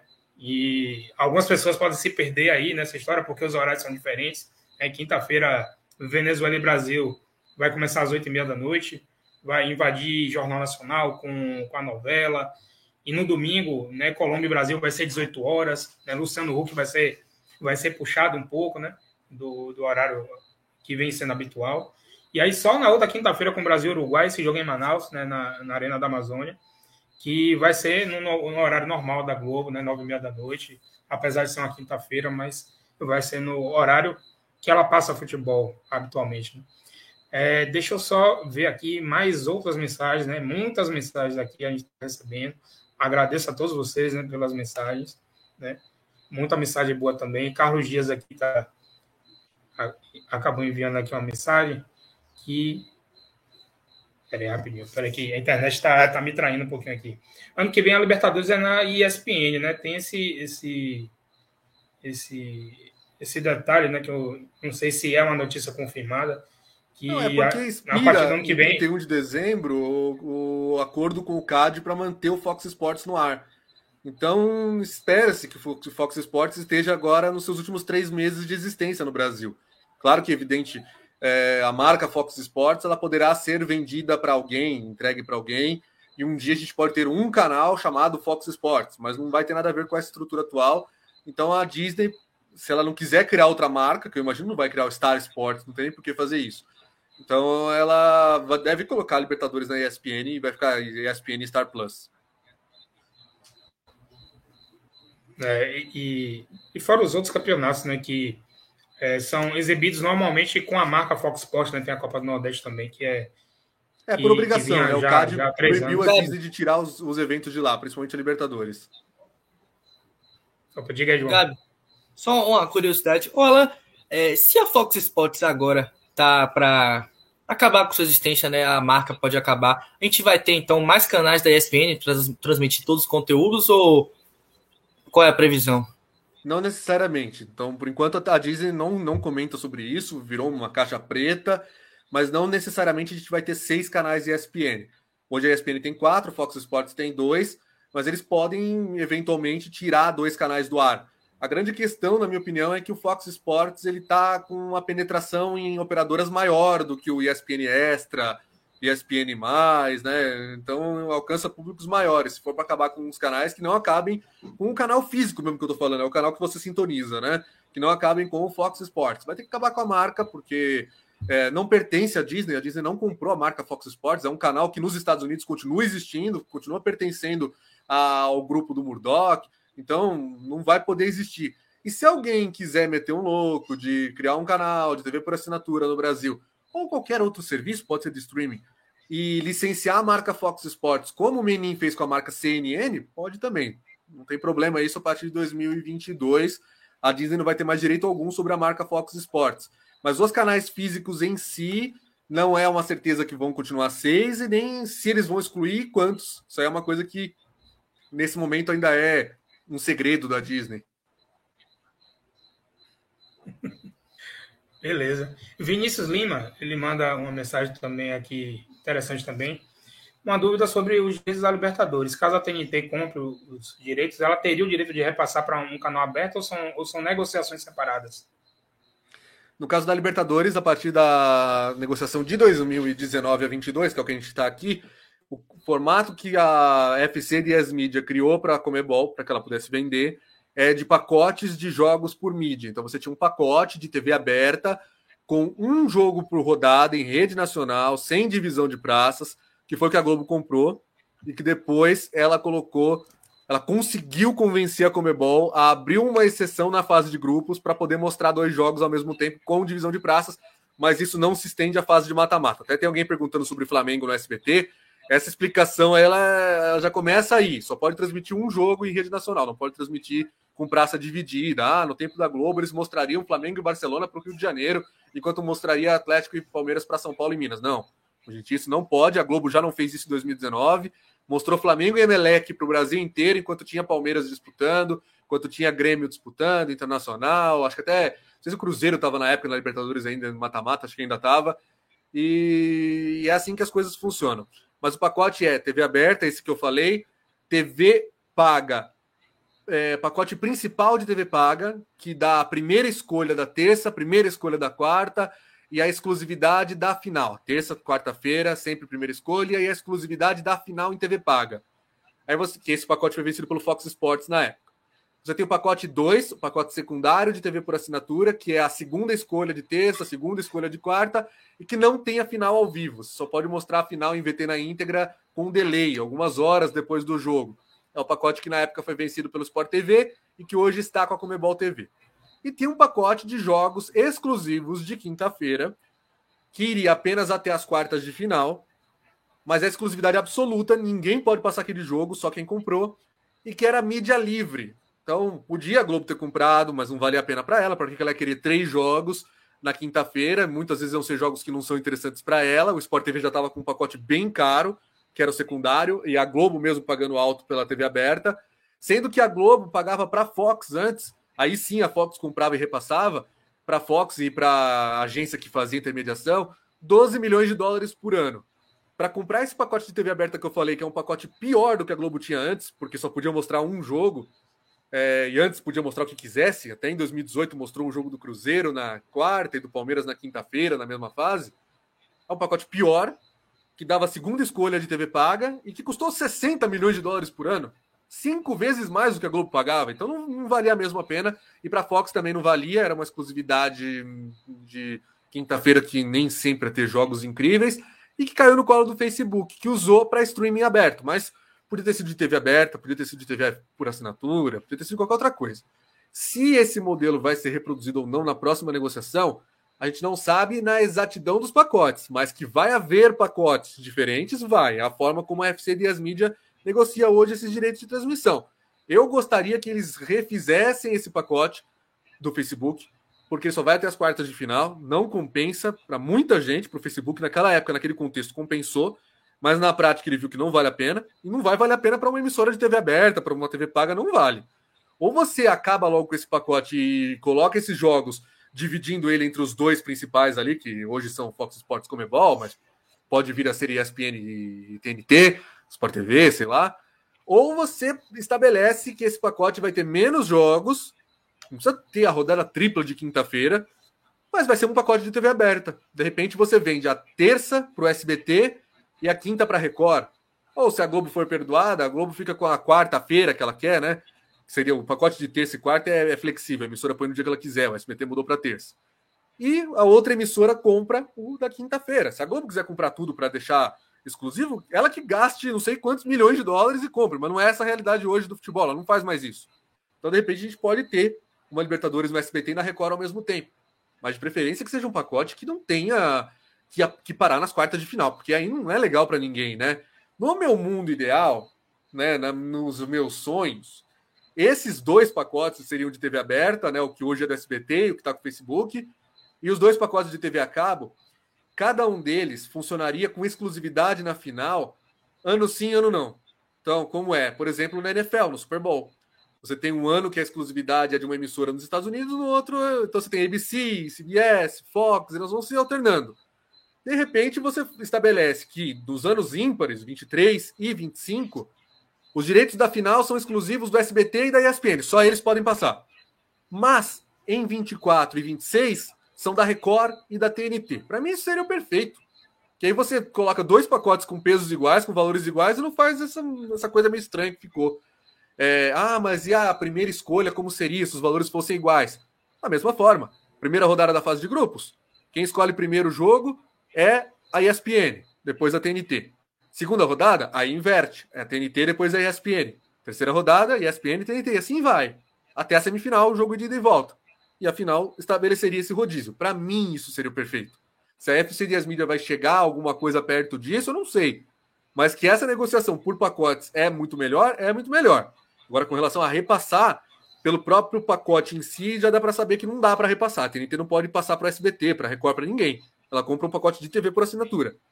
Agora, além disso, as regras da Comebol proíbem o sublicenciamento. Então, não pode o SBT comprar e repassar para a cultura, como ela fez na Liga Europa. Não pode uma Globo comprar e repassar para a Band. Não pode. Isso é proibido pelo regulamento da competição. Tanto é que na Copa Sul-Americana, o Dazone não sublicenciou a Rede TV ele transmitiu com a marca dele ali, é como se fosse uma, uma transmissão do Dazone na rede TV, não é oficialmente um sublicenciamento. É, na, na prática foi, mas para burlar essa regra, né? E, e, e, quem tem um pacote de TV, TV paga não vai influenciar no negócio do outro. Vou dar um exemplo usando o Campeonato Paulista, que é o novo campeonato que está usando esse esquema de pacotes. A Live Mode usa isso aqui, aqui no Campeonato Paulista e também na Copa do Nordeste. O YouTube, o que, que ele comprou? Ele comprou a exclusividade do streaming gratuito. São 14 jogos exclusivos, mais as duas finais. O que, que a Record comprou? Ela comprou a exclusividade de TV aberta. São 14 outros jogos, mais as duas finais. Então, essa exclusividade ela precisa ser respeitada. O YouTube não pode fazer acordo com o SBT e ferir a exclusividade da Record, como a Record não pode passar o jogo no Facebook e ferir a exclusividade do YouTube. É isso que eles, que eles venderam. Você tem a exclusividade da mídia. Então, para evitar esse tipo de coisa, é que a Comebol proíbe o sublicenciamento nas suas competições. Beleza, Alan. É, é, só pegando o gancho aí, agora que você falou no final aí de, de, de Campeonato Paulista, é, André Abreu de Oliveira, né, ele já tinha mandado aqui algumas perguntas, e aí ele colocou aqui, vou colocar aqui na tela, né, como fica o, o, o calote da Record com o Carioca. Será que pode acontecer com o Paulista? E aí ele emenda aqui com mais duas rapidinho, que Record, ele acha que a Record ela não tem o alcance que a Globo tem, que para ele foi uma insanidade pagar o que ela pagou pelo Campeonato Paulista. E ele, ele finaliza com a questão se vai acontecer mesmo o que aconteceu com o Carioca, né? com, com os pequenos, né, no Paulistão não recebendo. É, situações, situações bem diferentes, né? Primeiro, eu, eu não tenho informação de que a Record deixou de pagar os clubes. Eu sei que os clubes reclamaram nos bastidores que eles não tinham recebido. Agora, nunca ficou muito claro para mim se a Record não fez o depósito ou se a Live, se a Live, não, a Sportsview, que é a empresa que fez o pay-per-view, não repassou dinheiro. Por quê? Porque o dinheiro da Record foi usado para bancar o pay-per-view. E aí está o grande problema do Campeonato Carioca. O dinheiro da TV aberta foi, foi usado para custear as transmissões em pay-per-view. E aí o que eles ganhassem com o pay-per-view eles iriam distribuir. Além de vender pouco, né, vender por 11 milhões de reais para a Record, ainda usaram uma parte muito importante desse dinheiro para bancar as próprias transmissões, a estrutura. Que não brota do nada, né? As câmeras não brotam, não nascem no estádio, não estão lá. Não construiu o Maracanã e botou as câmeras fixas lá para transmitir. Tem um custo, e um custo alto. Você tem o custo de operação, tem o custo de profissionais, tudo tem um custo. Então, é, não sei dizer quem não pagou. Eu sei que os clubes não receberam até maio, mas não posso afirmar quem não pagou. Agora, se a Record não tiver pago, ainda assim eu preciso dizer que uma coisa é a Record Rio, outra coisa é a Record de São Paulo. A Record de São Paulo é a cabeça de rede, é o termo que a gente usa para matriz. Ela é a emissora onde o dinheiro está. Ela é a emissora original que o Edir Macedo comprou em 89. A emissora original que entrou no ar em 53 e que é a emissora mais velha ainda em atividade no Brasil. É aqui que a grana tá. Então não é porque a Record do Rio de Janeiro, se tiver falhado com seus compromissos financeiros, etc., fracassou, não deu certo, é que a Record de São Paulo também não vai dar. O que eu falo da Record é como um todo, o projeto de esportes dela não me convence ainda. Mas para mim existe uma diferença muito clara entre São Paulo e Rio de Janeiro. Até porque, aí é uma opinião minha, uma informação, a Record de São Paulo não apoiou a Record do Rio de Janeiro da forma como deveria no Campeonato Carioca. Demorou absurdos para dar notícia no Jornal da Record. O R7, que é o site da Record, demorou muito também para destacar isso. Quando destacou, não colocou em grande espaço na home do portal. E eu conheço a Record de outras épocas. Se eles comprassem um campeonato qualquer, ah, taça Copa Kaiser, eles fariam barulho. Muito barulho, lá em 2007, 2010. Tivemos dois estaduais muito importantes na Record naquela época, o catarinense e o baiano. E aqui em São Paulo a gente não teve as transmissões deles, mas a gente ouvia muito falar. Era notícia no Jornal da Record, era notícia no programa do Milton Neves, que a Record tinha tomado o catarinense das afiliadas da Globo e o baiano também. Dessa vez eu não vi isso. A Record mal fez barulho. Sabe aquela coisa, parece que eu não vou ficar dando, exaltando muito o Rio de Janeiro porque eu não tenho participação nisso, eu tô com um pouquinho de inveja? Não tô afirmando que é isso, mas me dá, me dá essa impressão. A Record precisaria fazer um outro trabalho para mudar essa impressão que ela deixou em mim.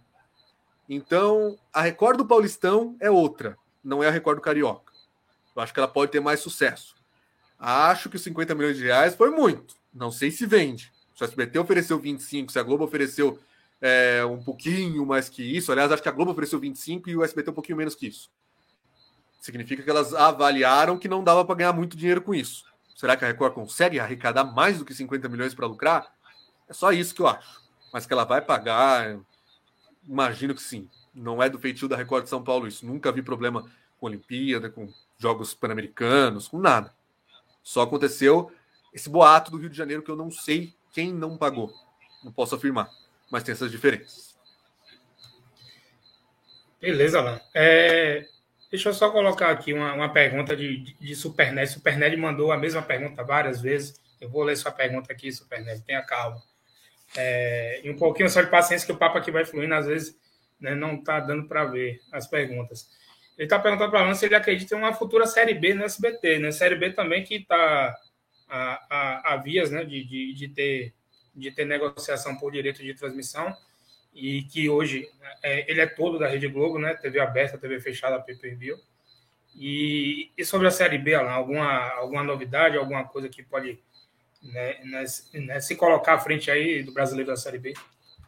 Vou até confirmar quem foi que deu a notícia, imagino que tenha sido o Wacker, mas é, eu sei que eu tinha lido essa semana, não, foi no UOL, foi no UOL foi o Igor Siqueira, nosso repórter do UOL lá no Rio de Janeiro, que disse que é o, os clubes da Série B, que representam ali a, os, as vendas dos direitos de transmissão, já querem usar essa história de lei do mandante, etc., para acelerar a negociação com a Globo. Então, o interesse deles hoje é totalmente de ficar na Globo. Não vejo hoje a Série B saindo da Globo, a não sei que aconteça uma coisa assim excepcional, né? Não vejo hoje isso acontecer. É... Claro que a Globo precisaria melhorar muitas condições. Hoje o que a Série B rende aos clubes 6 milhões de reais de cota fixa, mais uma ajuda de custo, no total fica 8 milhões. Você pode optar por essa cota ou pelo pay-per-view. Então, se você tem torcida suficiente para vender pay-per-view, como Vasco, Cruzeiro, Botafogo, então você abre mão desses 8 milhões e recebe a grana que você vender, né? Para esses times vale a pena. Não é a realidade de um time menor. Se o Novo Horizontino sair do 5 a 0 de ontem, se recuperar e subir para a Série B, o Novo Horizontino não vai vender pay-per-view para isso. Então, para ele, ele tem que pegar esses 6 milhões mais 2 de, de ajuda de custos para a temporada 2022. De 23 para frente, a Globo precisaria dar uma melhorada nisso. Porque ela é favoritíssima, os clubes querem fechar com ela, mas nunca se sabe se alguma outra emissora vai oferecer mais. Mas a Série B não é um campeonato que vai ter um retorno financeiro tão grande assim. A Globo paga essa grana, que seria mais ou menos, pelo que eu vendo aqui, 160 milhões de reais por ano e enfia no Premier, né? Contempla o Premier. É, não tem um pay-per-view específico da Série B. No passado até já existiu, né? Alguma coisinha assim de você comprar campeonato. É, você comprava o Paulista, você comprava o Carioca, você comprava o Brasileiro. Hoje em dia você assina o Premier. Você assina o Premier, você tem acesso a tudo que o Premier tem. É, e no caso da Série B, precisaria dar uma melhorada nesse contrato, especialmente porque a Globo agora não está mais gastando com campeonatos estaduais e tudo mais que tem um absurdo na Série B. Uma coisa que as pessoas não falam muito, né? É um contrato que acabou agora, mas vale a comparação ainda. O Paulistão rende aos clubes pequenos 6 milhões de reais. Cota fixa. E ainda a premiação, que eles chegam em. Tem troféu do interior valendo uma grana legal, tem a premiação da posição e tudo mais. E no fim das contas, eles acabam ganhando. Vai, vamos jogar um sete, uma média de 7 milhões para cada um, para um campeonato que vai de janeiro até maio. Então eles montam uma folha de pagamento dividindo esses 7 milhões por quatro meses, cinco meses. Cinco meses, vai, com preparação e tudo. A Série B tem o mesmo valor para maio a dezembro. Não é, não, não pode ser assim. Isso não pode acontecer. Por que será que o Campeonato Paulista é uma Série B disfarçada? Pode reparar que os jogadores da Série B saem dos seus clubes, disputam o Paulistão no Mirassol, no Novo Horizontino, no, no, nos outros times do interior, num Guarani. O Guarani é time da Série B, mas num Ituano, né, num São Caetano, agora não mais, mas Santo André, São Bento. Depois eles saem, vão para a Série B, por quê? Porque a grana tá lá, eles vão atrás da grana. Eles saem da Série B, vão para o Paulistão, vai para o Paulistão para a Série B. E nisso os outros times. Chegamos a ter casos até do Londrina, por exemplo, que disputava a Série B, tem parceria com o Novo Horizontino. Os jogadores, durante o Campeonato Paulista, era melhor para eles estar aqui, não no Campeonato Catarinense né? Bizarro, bizarro. Acho que a Série B vale mais do que a Globo está pagando atualmente, mas eu vejo boa vontade com a Globo. Então, por enquanto, eu não vejo a Série B no SBT, não. Seria legal em termos regionais. O SBT está criando uma cultura muito forte no Nordeste. Pode reparar que liderou a audiência. Não liderou aqui em São Paulo, mas liderou no Ceará com o jogo do PSG contra o Manchester City. Foi muito legal. Nove pontos e pouco de média lá. Ganhou da Globo, inclusive, no Ceará. Ah, por isso acontece porque o cearense gosta mais de futebol do que o paulista, do que o carioca. Até eu acho que gosta um pouquinho mais, as audiências são legais, mas é por cultura. O SBT transmite futebol no Nordeste desde 2018. Agora que começou em 2020, eu transmiti aqui para São Paulo, Rio de Janeiro, onde a cultura é consolidada, onde há o costume de ligar na emissora para ver futebol, as coisas fluem muito melhor. É, e na semana passada surgiu, né? Eu vou colocar a pergunta de André que a Record mira um grande nome né, para ser o, o, o, narrador do Campeonato Paulista, nos jogos que ela tem direito agora que ela comprou. Né? E aí, muito vem se especulando aí sobre alguns nomes que poderia ser algum nome da Globo, do Sport TV. Né? Eu vi até em outros canais aí o pessoal comentando sobre, sobre Milton Leite, né, Kleber Machado, que eu não acredito, né? Mas, assim, miram em, em nomes grandes do Sport TV, né? né? Muito se falou, muito se falado do Milton Leite, que por conta da pandemia, né, Milton Leite vinha sendo né, pouquíssimo aproveitado por conta né, da idade também, quiseram né, preservá-lo né, por conta da pandemia. Só há, há poucos meses atrás né, que ele voltou a narrar. Ele e teve outro narrador do Sport TV, agora que me fugiu a memória também, que tem uma idade um pouco mais avançada, que também deram a preservada nele, agora J. fugiu o nome. Mas, J. Júnior, exatamente.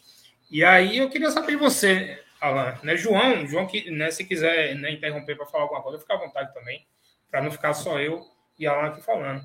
Se você tem alguma ideia né, de quem possa ser esse nome para a Record. Não, por enquanto informação a gente não tem ainda, mas eu acho estranho a Record querer fazer essa ofensiva no Sport TV. Já temos um exemplo muito clássico. Eles tiraram o Lucas Pereira do, do Sport TV e subutilizaram o cara a partir da Olimpíada de 2012. É, é um exemplo que, na hora de um, de um profissional hoje do Sport TV da Globo, vai ver o que aconteceu com ele, tá lá sendo usado em telejornal policial, telejornal de, de almoço, um narrador de futebol, não é um exemplo legal. Eu acho que a Record, é, a não ser que ela tenha algum problema nos bastidores que eu não sei, não sei, talvez eu ignore a existência de um, mas eu vou falar aqui a minha opinião pessoal. Ela tá procurando um negócio que tá debaixo, debaixo do nariz dela, né? É só olhar para o passado recente olhar para alguém chamado Éder Luiz e contratar. Ver se dá para. Porque é um projeto de curto prazo, não precisa tirar ele do rádio. Ele tem a equipe dele no rádio. Mas é um projeto que vai durar ali todo ano, de janeiro a maio. E ele é extremamente identificado com a Record. Todo mundo que lembra de futebol dos anos 2000 vai lembrar do Luciano do Vale e do Éder Luiz. Quando eu fiz vídeo aqui sobre a Record voltar ao futebol, todo mundo falava de Éder Luiz nos comentários. Ele é, para mim, o nome. Super identificado, muito querido pelas pessoas. Então, para que ficar caçando, tentando tirar profissionais que depois você pode não ter como usar? Porque vamos, vamos supor que seja um Odinei Ribeiro, um, um Kleber Machado, dificilmente, né? Um Milton Leite. Tá bom, ele vai sair da Globo. Vai para Record. Fazer o que na Record? Narrar o Campeonato Paulista. Quando? De janeiro a maio. E de maio a dezembro? Vai ter Libertadores a partir de 2023? Não sei. Vai ter outro campeonato? Não sei. Então o que, que eu vou fazer lá? Se eu sou Milton Leite, se eu sou o Kleber Machado, se eu sou o Dinei Ribeiro, eu vou lá para ficar comentando esporte no balanço geral? Não é legal. Não é bacana. Ah, mas tem questão de salário. Muitas vezes o salário vale a pena, mas outras vezes não vale. Você vai para lá para ganhar mais e ficar na geladeira encostado? Não vale. As, a gente que, que vive no mundo mais normal, que ganha o salário de uma pessoa normal, etc., fica achando, ah, mas o cara vai ganhar um salário alto. O que, que tem ficar na geladeira? Vai viajar o mundo, não sei o quê. Mas depois que você atinge certos estágios da sua vida, certos status, é muito difícil baixar. Por mais que o dinheiro esteja entrando todo mês na sua conta, você ganhou uma projeção, você está em grandes eventos, você é lembrado para as coisas, de repente você deixa ser. Isso aí pode dar um problema sério na vida da pessoa. Não é legal. Então, deixa de lado esse negócio de ficar tirando o profissional da Globo e olha mais para a tua história, Record. Tem o Éder Luiz ali que poderia ser esse grande nome. Se tiver algum problema com ele, da forma como ele saiu, não sei se tem, aí vamos olhar realmente para nomes que estejam no mercado, que não estão sendo aproveitados. Pode ter muitos nomes legais aí. O pessoal falou do Silvio Luiz, que tem história com a Record, não sei como é que tá o Silvio Luiz, faz tempo que eu não vejo nenhuma transmissão. Na Rede TV não tem mais nenhum campeonato. O Silvio Luiz, de repente, era um nome legal, não sei como é que tá, a condição dele tudo mais mas que a gente use algum profissional que não esteja empregado, porque eu acho que é, até o João falou que ele que é a favor da gente ter mais, mais marcas transmitindo, mais empresas diferentes, pluralidade, democracia. Mas essa democracia, essa pluralidade, quando, quando ela é, é, basicamente tirar profissional que está empregado, não vale a pena. Né? O SBT eu critiquei um pouco no começo por causa disso. Ele tirou o narrador que estava empregado da Fox. Tudo bem que eu acho que o Theo José não ficaria na Disney, então nesse sentido sim. Mas quem é o comentarista? O Mauro Betting, que já está trabalhando em 200 outros lugares. Aí a Nadine, que era da Globo. O André Galvão estava fora da TV, mas estava no rádio. Então, assim, não foi uma grande abertura de empregos do SBT, mas na parte de bastidor e tal, produção, aí foi. Mas do profissional do vídeo, profissional do microfone, não foi. Ba basicamente mais do mesmo. Então, a Record podia olhar, ver quais são os profissionais que hoje não estão contemplados, o Marco de Vargas está na cultura, mas é um projeto que a gente não sabe quanto tempo vai durar, não sei como é que o contrato dele. Poderia ser o nome. No Rio de Janeiro, eles colocaram o Lucas Pereira. Olha só o exemplo para quem quiser agora sair da Globo para Record. Eles colocaram o Lucas Pereira para narrar o Carioca esse ano, depois de anos encostado lá. Mas a gente tinha informação, que foi divulgada na época, acho que até pelo Gabriel Vaca, que eles queriam um João Guilherme. Opa, peraí. Você tem um narrador que você tirou do Sport TV em 2012, tá ali encostado, fazendo jornal normal, jornal policial, e de repente, quando tem um campeonato de futebol, você quer contratar outro? Tá vendo por que, que eu ainda tenho minhas ressalvas ao projeto da Record? Por esse tipo de coisa. Eu tenho certeza que o profissional da Globo sabe tudo isso que eu tô falando aqui, na hora de avaliar se a proposta vale a pena ou não. Se ele tiver de saco cheio na Globo, se ele tiver descontente com o salário, ou se ele achar que não vai ter o contrato renovado, aí vale a pena. Mas tem que ter essas três coisas ao mesmo tempo. O salário tem que ser muito bom na Record, é, tem que estar tá de saco cheio das escalas, não quer mais trabalhar fim de semana sempre, vai, vou só fazer o Campeonato Paulista, depois eu faço o que a Record mandar. Aí vale a pena. Mas de resto, como eu falei, tem nomes aí para Record buscar, inclusive no rádio. Beleza. É, eu, vou, eu vou jogar a bola agora para João, né? Que surgiu uma pergunta, né? André Abreu de Oliveira, né? Tem feito né, boas perguntas aqui que né, né, saiu uma, uma, notícia também que os influencers né, podiam estar no, no comando aí da, das transmissões do Campeonato Paulista no YouTube, né? Eu li sobre o pessoal do, do, do canal Desimpedidos e tal. E aí eu queria saber de você, João, já que gente, nós estamos falando aqui de narradores, né?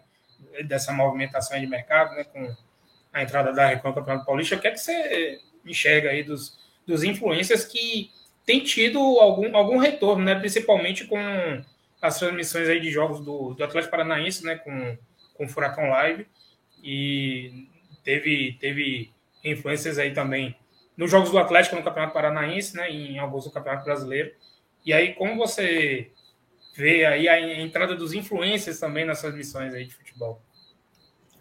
Olha, Gabi, eu particularmente eu vejo com bons olhos, porque eu acho que a gente pode ter sim uma pluralidade né, em tipo de transmissão, a gente tem algum tipo de transmissão um pouco mais sóbria e ter algumas transmissões um pouco mais despojadas, eu acho que a entrada dos influencers nesse tipo de espaço é interessante, porque a gente consegue atingir muita gente que às vezes nem tem interesse exatamente tanto no jogo, mas se interessa muito pela transmissão. Eu percebo que, por exemplo, é, muitas vezes tem jogo no final de semana, e aí eu vejo algumas pessoas falando, é, é, consumidores normais, ah, esse jogo vai ser narrado por tal pessoa, então com certeza eu vou assistir.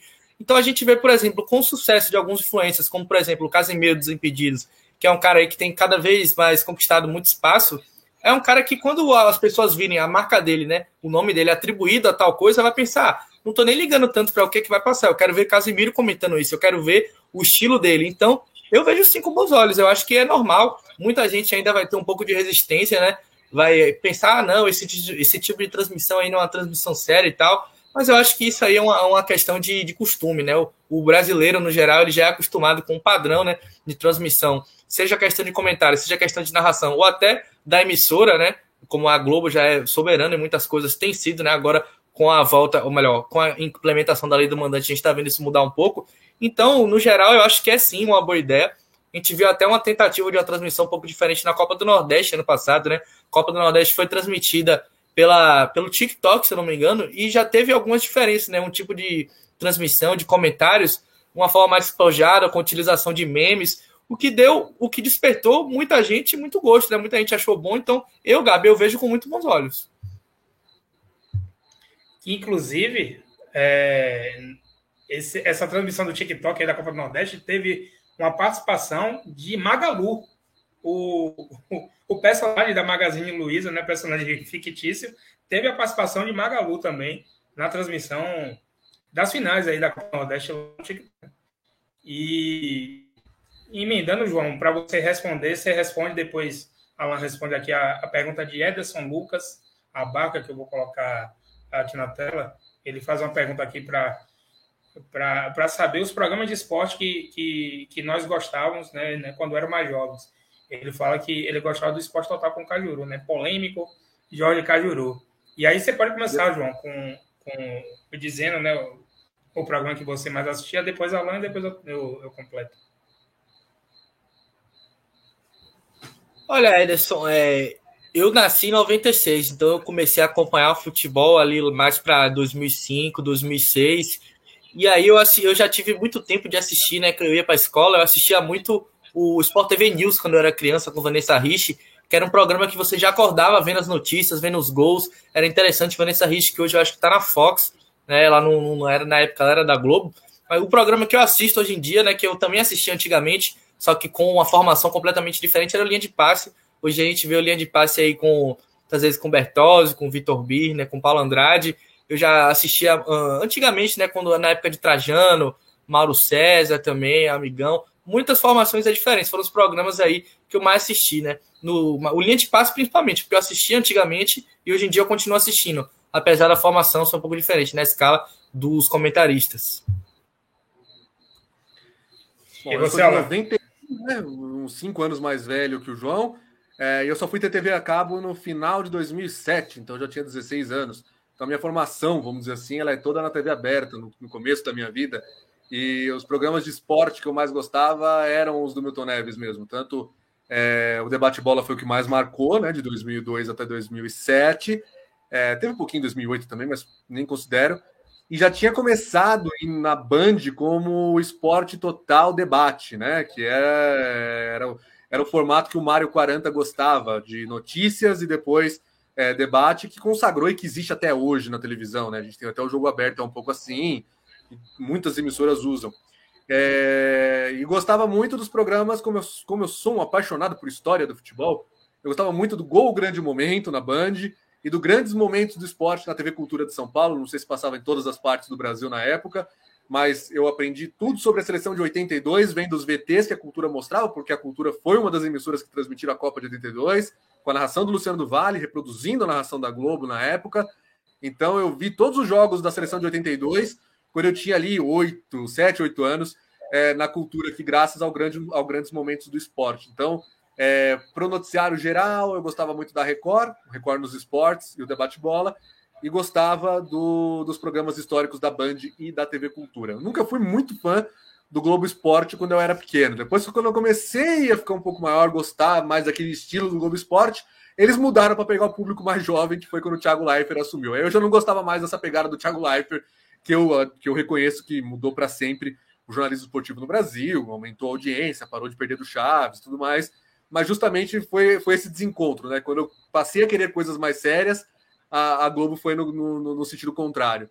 Mas eu gostava muito, muito mesmo do debate bola, aquelas palhaçadas que tinha com o Cacá Rossetti, com Paulo Roberto Morsa, doutor Osmar de Oliveira, aquilo tudo para mim realmente marcou muito. Eu sempre que podia é, não perdia nenhum dos que eu podia ver. Com certeza, se eu tivesse com o tempo livre ali, se eu não tivesse que ir para a escola, alguma coisa assim, eu veria o debate bola com certeza.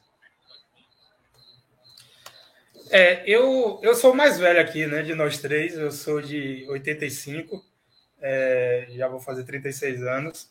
E sempre assisti o Globo Esporte, né, o Globo Esporte que lá atrás era nacional, né, que depois ele, ele passou a ser local, né, com mais tempo aí do, do esporte local.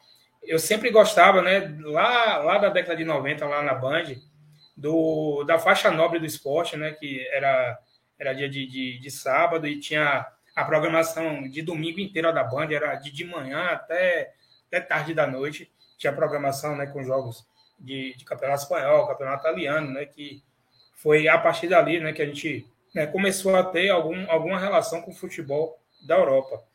E fora, teve, teve alguns programas aí de Milton Neves, né? Algumas, algumas resenhas de Milton Neves, tanto no, na Band quanto depois na Record, né? Dia de domingo também, né? Quando acabava a rodada do, do Campeonato Brasileiro. Eu sempre também curti esses programas. E tinha alguns programas locais aqui, né? Que aí só, só o pessoal da Bahia que, e que vai se recordar que a gente tinha um telesportes, né? Na antiga TV Itapuana, que hoje é, é, é Record TV aqui na Bahia né? O Telesportes era, era um programa muito bom do esporte local, né? Que era um programa de debate mesmo. E, e tem também o cartão verde, né? Que existe até hoje o cartão verde na TVE, né? Local, que hoje é, é, é capitaneado aí por Ayana Simões e, e Elton Serra, né? Elton Serra, que é comentarista do grupo Disney, aqui da Bahia. E, e, o cartão verde até hoje, né, tá aí, né, desde, desde lá da década de 90, ainda com Armando Oliveira, né, que é um grande, um grande comentarista aqui que já faleceu já há um tempo atrás, que muitos consideram o, o, o maior comentarista da história do, do, da Miss Esportiva da Bahia, Armando Oliveira, que aí, aí já passou muita gente no cartão verde, passou Gustavo Castellucci, que hoje é o comentarista né, da, da TV Bahia aqui, a, a afiliada da Globo. Ele também já, já apresentou o cartão verde e hoje está com Elton Serra e a Ana Simões. Bem, Alan, é, já, já passamos de, de 9h40 da noite, a gente tinha acertado mais ou menos a sua participação até esse horário aqui de 9 e meia, a gente já passou um pouquinho. Se você quiser ficar, né, fica à vontade, senão a gente pode estar tá, tá fazendo aí as, as considerações finais de sua participação, que engrandeceu, elevou o nível do nosso canal, do nosso conteúdo aqui agora.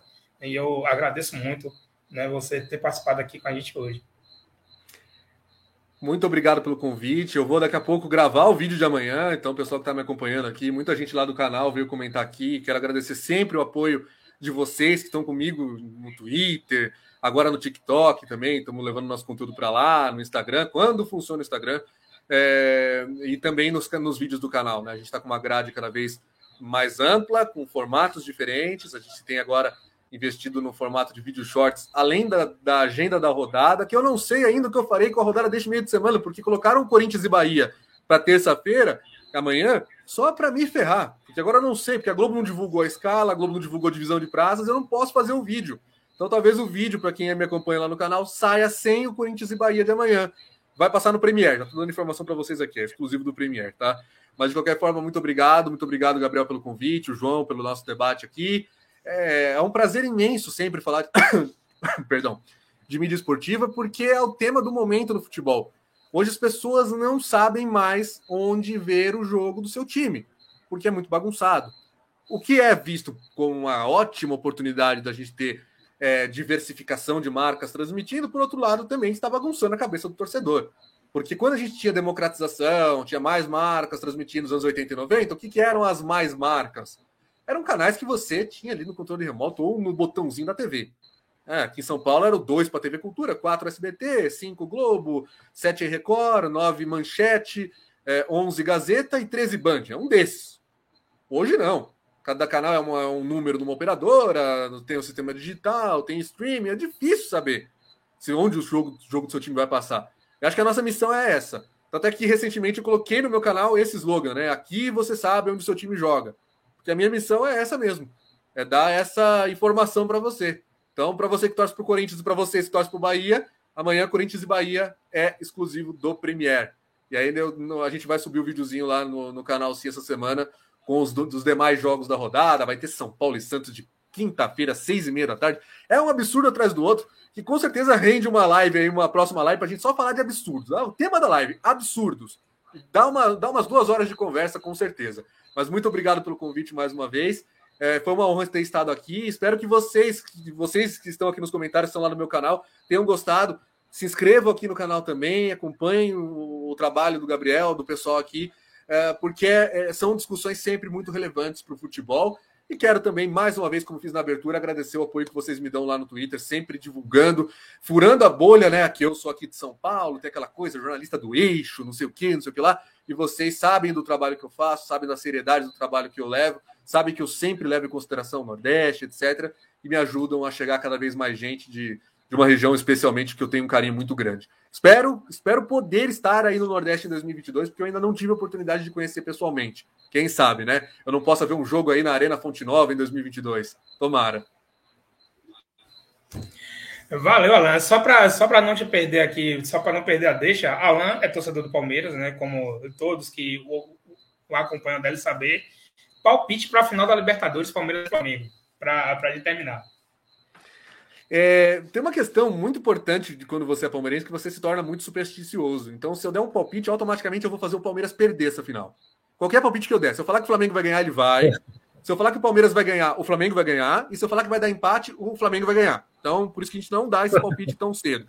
Mas falando como jornalista, o Flamengo é favorito, né? Então, assim, não tem como fugir muito disso. Tem um elenco melhor, é, tem apresentado um futebol melhor, só que tem muito tempo, né? Ainda é 4 de outubro, o SBT tá me deixando louco com aquela contagem regressiva, faltam 56, 55, 54 dias. O Theo José, grande Theo José, fica postando lá no Twitter também, todo dia as chamadas, 53 dias, não sei o que, vai me deixar maluco. É tempo suficiente para acontecer muita coisa. Acho que dá para o Palmeiras dar uma melhorada também, para pelo menos. Não vai parear, porque não tem elenco para isso, mas pelo menos jogar em condições de buscar esse título. Acho que o Palmeiras tem chance sim de ser tricampeão, mas o favoritismo está na mão do Flamengo. As pessoas não gostam de falar de favoritismo, né? Se você fala que o Flamengo é favorito, você está zicando o Flamengo. Se você fala que o Palmeiras é favorito, você está zicando o Palmeiras. Ah, se, do mesmo jeito, se você fala que o outro é favorito, eu tô, ah, não, mas você está, você está achando que o meu time perdeu. Então é muito difícil falar sobre esse tipo de prognóstico, ainda mais com tamanha antecedência. Mas eu vou dar um palpite, já que eu não, já que eu fiquei em cima do muro na final da Libertadores, eu vou dar um palpite do campeão da Copa do Brasil de 2021. Para mim vai ser o Flamengo. Então, vamos ver o que vai acontecer. É, não é a minha torcida, até porque já declarei minha torcida lá no Twitter, minha torcida é pelo Fortaleza, mas acho que o Flamengo vai ser o campeão da Copa do Brasil. E do Brasileirão, para despejar mais palpites aqui, Atlético Mineiro. Acho que tá boa a cota de palpite aí, né? Ou quer Copa Sul-Americana também? Pode ser, vamos aproveitar, né? Já que já estamos na final da Copa Sul-Americana. Red Bull Bragantino. Acho que o Red Bull Bragantino ganha do Atlético Paranaense, mas esse jogo é realmente metade a metade, é 50%. Acho que tem um equilíbrio muito grande entre as duas equipes, são muito fortes, dois trabalhos elogiáveis, mas eu acho que dessa vez vai dar Red Bull Bragantino. Valeu, Alan. Muito obrigado né, por sua participação. Agradeço a todos que acompanham o Alan, que assistiram a nossa live por conta da participação dele. Agradeço a todos, a, a todos vocês. Peço que se inscrevam aqui no, no, nosso canal também. Nós somos inscritos lá no blog do, do Alan Simon. Né? Nos sigam também nas nossas redes sociais, no Twitter e no Instagram, tá, tá rolando aqui na tela. E muito obrigado pela sua participação. Né? Elevou o nível do nosso debate aqui na live. Vamos continuar a live aqui e a gente só finaliza só a participação de Alan Simão aqui com a gente. Muito obrigado. Quando a gente melhorar aí com a pandemia, quando você vir aqui no Nordeste, aqui em Salvador, aqui na Bahia, esteja convidado aí que a gente vai para na Fonte Nova para ver um jogo do Esporte Clube Bahia lá também. Você Valeu? viu que esse ano eu já comprei camisa, né? Até postei foto lá no Twitter. Comprei as duas camisas do Bahia dessa temporada, então já estou pronto para essa missão aí. Pronto, fechado. Tá combinado. Valeu, Alan. Muito obrigado. Valeu, Valeu Alan. Obrigado, viu? Valeu, João. Grande abraço. Boa noite para vocês. Valeu. Tá aí, galera. Alan Simon, lá de São Paulo, mais precisamente de, de Santo André, ali no ABC Paulista. É, vão lá também no canal de, de, de Alan, blog do, do Alan Simon. Um, um canal muito bom e muito informativo, é, muito nesse universo aí de mídia esportiva né? Como ele, ele bem falou aqui, que ele acabou adotando esse slogan, que aqui você sabe onde seu time joga, de fato, ele leva para o canal dele muita informação relevante né, para o canal e que, né, com certeza, nem, nem muita gente sabe das informações que ele acaba né, colocando lá no canal dele. João, vamos continuar aqui, né? É, você você tinha, tinha dito que, que, que, poderia dar uma saída já definitiva, você vai me deixar sozinho ou você volta ainda?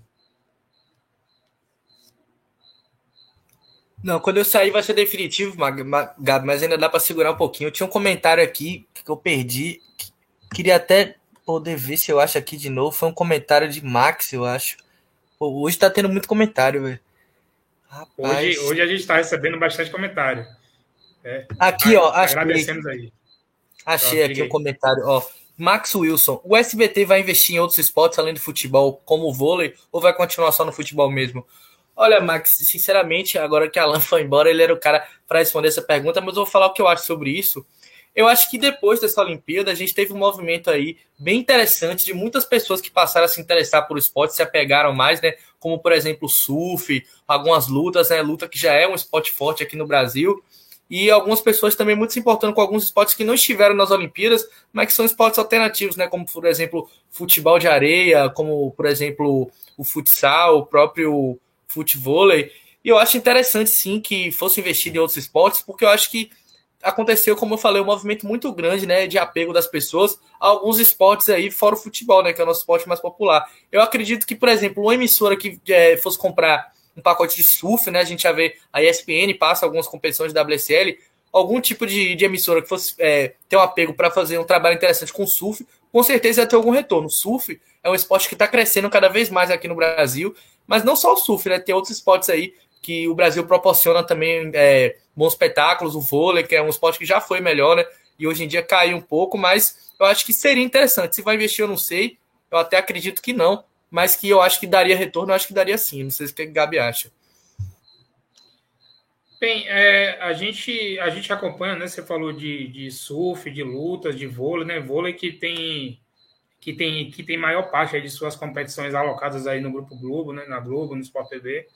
É, o surf, né? A gente vê algumas competições de surf na ESPN.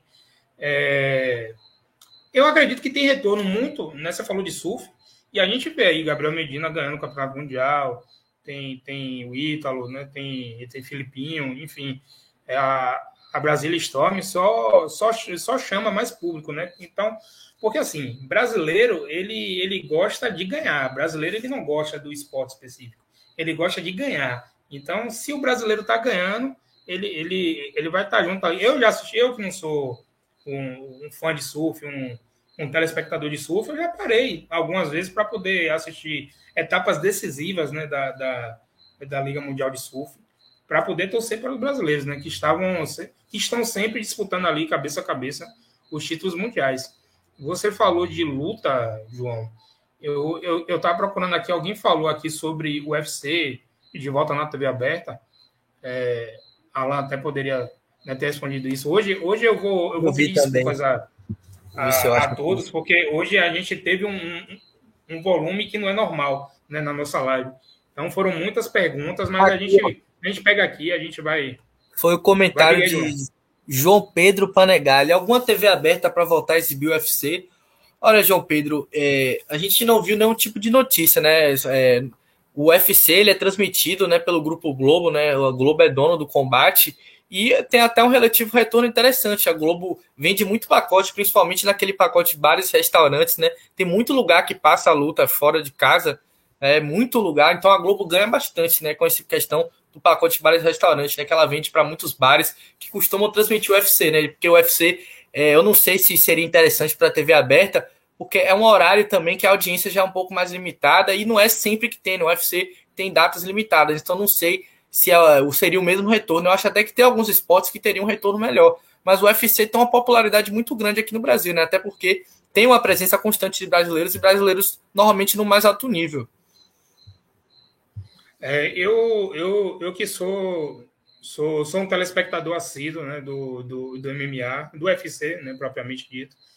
Já há uns, há uns 10 anos né, que eu acompanho direto. E, e o que é que eu acho, né? Eu, eu não tenho informação nenhuma, mas o que é que eu acho, né? O UFC já esteve na TV aberta, né? Já esteve na maior TV aberta, em uma das maiores TVs abertas do planeta, né? Que é, que é a Globo. E saiu. Então, assim, né? Pode até, até ser que apareça, né? Alguma. Eu não sei como é que, que, que faz parte essa, essa negociação, até quando é o, o, o contrato da Globo, né? Que ela transmite no, no combate e algumas lutas né, no Sport TV 3 as duas primeiras lutas ali do, do evento. Inclusive, agora eles estão com, com o canal né, do, do YouTube, do combate, que lá também eles, eles passam as duas primeiras lutas né, dos eventos do, do UFC. Inclusive, teve aí evento agora no último sábado, né, com dois brasileiros na luta principal. E ele, ele, ele transmite só no pay-per-view, né, é, só no, no combate, que inclusive até baixou o preço, né, diminuiu o preço nesses últimos meses. E, assim, eu, eu, eu não acredito que alguma, alguma TV. A Band até estava né, passando luta. A Band, a Band chegou a passar lutas do, do, do Jungle Fight, né, de eventos nacionais. É, a gente tem um concorrente do, do UFC, que hoje é o Bellator, que era, era no Fox, né, agora com a, com a fusão né, do Fox com a ESPN. Agora eles, eles passam na ESPN. Você falou sobre horário, João, né, de, de lutas. É, o UFC ele, ele começa normalmente, né, os cards principais, né, o card principal, né, com as principais lutas, ele começa normalmente às 11 da noite, né, então ele, ele permeia a madrugada aí, 11 da noite, meia-noite, uma hora da manhã, as lutas costumam terminar nesse horário, e a Globo, lá na década de 90, né, com lutas de Mike Tyson, com lutas de Evander Holyfield, é, ela, ela, ela tinha um costume, né, de, de transmitir as lutas de boxe, né, já, já durante a madrugada. É, no início, né, quando ela, ela ela começou o seu contrato né, com o UFC, ela chegou a transmitir alguns eventos ao vivo, né?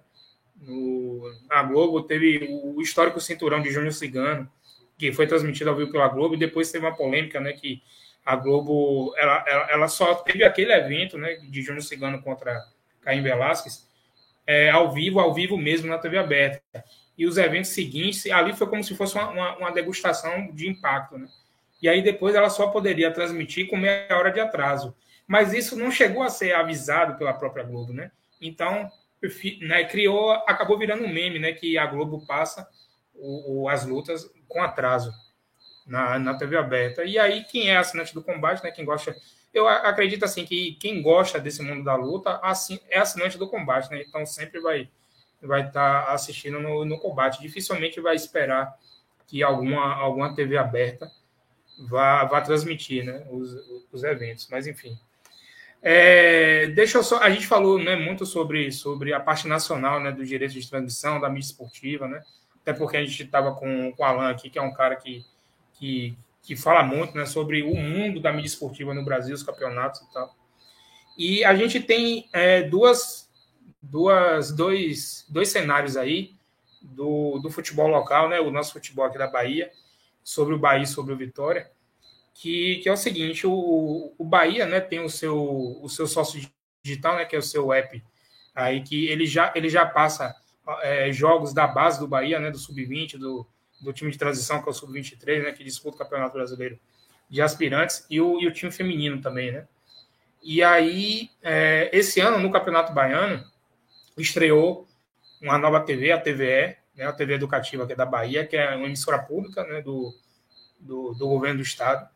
E ela comprou os direitos que eram da TV Bahia, que a TV Bahia tinha contrato até, até o ano passado, até 2020, né, foi o último ano de contrato.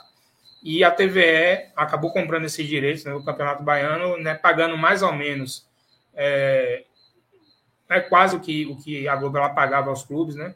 A Bahia e Vitória, algo em torno de quase 900 mil cada, e aos clubes do interior, algo em torno de 120, 130 né, mil. E esse ano eles estrearam na TVE e também no YouTube e no Facebook da TVE, as transmissões do Campeonato Baiano, né? Dos jogos e outra, dos jogos de Bahia e de Vitória. E, e ficavam livres, os outros clubes né, do interior aqui da Bahia ficavam livres para poder né, transmitir os jogos, os seus jogos em seus canais no YouTube, né? Então teve jogo da Jacuipense no canal da Jacuipense, teve jogo do, do Bahia de Feira lá no, no, na Tremendão TV, né, que é o canal do, do Bahia de Feira, na Juazeirense também, enfim. E o ano que vem, esse contrato da TV com o Campeonato Baiano vai ter uma diferença no, no, na parte do streaming, porque houve uma polêmica, né, né, quando foi anunciado a transmissão do Campeonato Baiano na TV, que o Bahia não tinha assinado, porque o Bahia tinha lançado no meio do ano passado o sócio digital e que a promessa era que o Campeonato Baiano, a partir de 2021, teria jogos do Bahia dentro do sócio digital e só para assinantes do sócio digital. O sócio digital, que é o aplicativo do Bahia, né? Que ele, ele transmite jogos, tem as notícias em primeira mão, os vídeos de treinos, é, é, os vídeos de bastidores também dos jogos, do, da base do, do time profissional, do time feminino. E é, a, o Bahia só assinou esse contrato depois que foi garantido que é, em 2021 a TV ela transmite na TV aberta e no stream, o streaming, o streaming aberto né, no YouTube né, e no Facebook também da TVE. É, e o Bahia retransmitiu o sinal da TVE dentro do sócio digital dos Jogos do Bahia. Né? Inclusive, na última rodada teve uma transmissão dividida é, do jogo do Bahia e do jogo do Vitória. Inclusive, a transmissão da TVE foi dividindo a tela. Um, um lado da tela estava passando Bahia Jacuipense, o outro lado da tela estava passando Vitória e Fluminense de Feira. Né? Teve esse, esse, esse plus aí da transmissão, né, que inclusive foi muito boa. E, e, o Bahia, naquela oportunidade, transmitiu no sócio digital o jogo sem a divisão de tela, né? ali, na, ali naquele momento.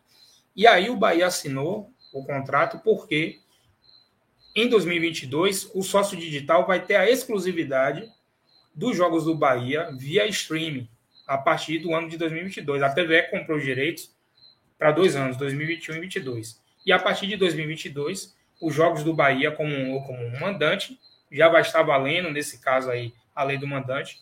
Os jogos do Bahia serão exclusivos do sócio digital, os jogos do Bahia como mandante. É, algo a acrescentar aí, João, sobre né, como é como é que você vê essa, essa futura transmissão própria do Bahia já no Campeonato Baiano aí do ano que vem? É, Gabriel, eu acho super interessante né, o Bahia ter a oportunidade de poder fazer a transmissão dos seus jogos, de poder é, tornar o sócio digital algo mais interessante. Né? Eu via muita gente que questionava um pouco, dizia que os conteúdos do sócio digital não eram interessantes o suficiente. Eu até achava que não, eu gostava do sócio digital. Eu assinei na época, paguei o valor anual, mas aí com o acréscimo né, dos jogos do mandante, fica algo realmente muito mais interessante, vai ser com certeza mais atrativo para o torcedor, e é também uma forma de aproximar, né, Gabi, o torcedor do, torcedor do clube, né? O torcedor do Bahia que está um pouco aí chateado, né, com o que tem acontecido com o Bahia nos últimos tempos. Então, eu acho que é também uma forma de aproximar o torcedor do clube, né? Você tendo uma transmissão ali, uma equipe mais especializada para falar do Bahia, uma coisa mais assim, mais que tenha mais proximidade, né? Então, eu acho interessante também. Mas ao mesmo tempo, eu sempre é, gosto de dizer que para mim o streaming ele tem que ser uma opção, né? Algo que você possa escolher, que não seja a única opção. Eu acho que é, a vantagem justamente da gente ter né, essa com a lei do mandante, novas formas de transmitir para o mandante, tanto de streaming como de TV fechada, como TV aberta, tantas opções aí, né? Depende de quem assinar com o campeonato do que a gente estava falando. Eu acho que é sempre interessante a gente ter uma opção, né? A gente poder ver o jogo na televisão e poder ver também no sócio digital, mas o contrato acho que não prevê isso, como você falou, né? Porém, é, se a gente for analisar já sabendo que não vai passar, eu acho assim interessante. Acho que é bom, principalmente na questão que eu falei de aproximar o torcedor do Bahia, né? Reaproximar e de também é, poder dar uma um impulsionada no sócio digital, que eu vi algumas pessoas ainda cobrando que o sócio digital apresentasse alguns conteúdos diferentes. Beleza, João. E a gente tem também um, um cenário que está muito propenso a acontecer também a partir de, de 2022, que é um hipotético rebaixamento do Vitória para a Série C do, do Campeonato Brasileiro e né, sabemos que a Série C ela é transmitida pela Dazon, né? Ela é transmitida pela Dazon via stream e a Band, né? A Band ela, ela transmite um jogo para o Norte e Nordeste e um jogo para o interior de São Paulo. Isso na primeira fase. Aí agora que já funilou, né? Para a segunda fase, é, até até que as, as três regiões acabaram assistindo nesse final de semana o mesmo jogo, né? Foi Botafogo da Paraíba e Ituano. Esse jogo foi transmitido além do Norte Nordeste foi transmitido também para o interior de São Paulo, até porque envolvia clubes né, das, dessas regiões, né? é, da região Nordeste e da região ali do interior de São Paulo. E a gente pode ver jogos do Vitória o ano que vem, em um caso de, de rebaixamento para a Série C, na Dazon, se a Dazon permanecer, né? Que a Dazon entregou vários direitos de vários campeonatos aí, porque não teve condições de manter. E aí é, possa ser que o Vitória seja transmitido somente via streaming no Campeonato Brasileiro do ano que vem, se ele for rebaixado para a terceira divisão. E aí, João, como você enxerga esse cenário aí do para o torcedor do Vitória, que também nos assiste aqui na live, é, de, de só ver seus jogos do Campeonato Brasileiro no stream e tem aquela questão de um jogo na Band por rodada também. É, Gabi, como eu falei, eu sempre acho que é importante, né, a gente ter é, que o stream ele tem que acontecer, é uma realidade, né? É até bom para minha categoria de jornalista, né? O stream é mais oportunidades aí de aparecer, mais oportunidade de trabalhar. Então, não vou chegar aqui e começar a falar mal do stream, mas eu defendo que o stream seja uma opção e não uma única forma de você assistir seu jogo, muito por conta de, de coisas que até a Alan já falou em vídeos dele, né? É, a gente, por exemplo, vê que a TV por assinatura hoje em dia a gente vai na casa da maioria das pessoas, a gente tem uma qualidade parecida, né? Entre serviços da Claro, serviço da Sky, serviço da NET, que é o que eu tenho aqui em casa, mas que, por exemplo, a depender da região que você mora, você não tem mais, por exemplo, o mesmo alcance de internet, né? Tem gente que tem em casa internet por fibra ótica com não sei quantos megas, e alguns bairros aqui de Salvador a gente vê que não vai ter esse mesmo alcance. Então, não vai ter talvez a mesma qualidade de transmissão, ainda mais para você assistir uma partida de 90 minutos, mais acréscimos, mais intervalo. É realmente é um, tempo muito longo, né, para você assistir. Então é fundamental que você tenha uma internet de qualidade. Mas, para falar especificamente do Vitória, eu acho que é mais fácil o Vitória tá lá é, ano que vem na terceira divisão, pelo que a gente tem visto aí dos jogos, é, pelo que a gente tem visto aí também da perspectiva da tabela, da pontuação, do que o Vitória tá é, tendo que se preocupar com a questão do Dazon. Por quê?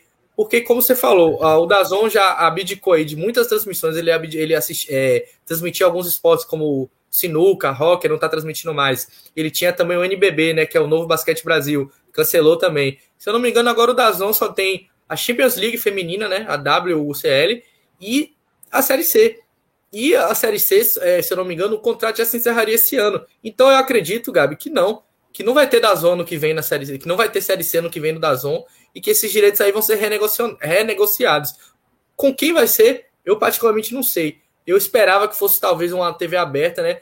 se você falou que a Band estava transmitindo né, um jogo por rodada, seria interessante se a Band pudesse tomar conta da Série C, né? Eu não acho que talvez ela seja fazer isso, talvez já tivesse especulações caso isso fosse acontecer. Mas o interessante seria a gente poder ter a Série C, né? Com alcance maior, né? Porque foi muito complicado esse ano, a Série C no Dazon, muita gente que queria ter acompanhado mais, não conseguiu. Era a única opção, o Dazon, que é um serviço que eu achava interessante, né? Quem tem a condição de pagar é, ia curtir é um, um serviço de transmissão para mim de boa qualidade, mas aí quanto, quanto mais foi se avançando nessa essa situação socioeconômica no país, com as consequências da pandemia, ficou mais complicado e o Dazon resolveu romper com quase todos os projetos esportivos que tinha. Então, eu não acho que ano que vem vai ter Dazon no Brasil para transmitir só a Champions League feminina e só a Série C. Eu acho que esses direitos aí vão ser renegociados. Acho muito difícil, quase impossível, ter ano que vem vitória no Dazon.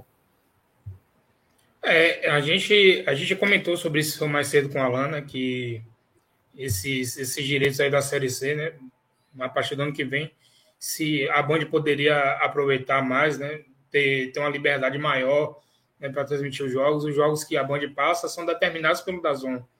Inclusive, a produção das imagens são feitas pelo Dazon. Né? Quando você assiste um jogo da Série C na Band, eu já assisti alguns, não muitos, fica a marca do Dazon na tela, né?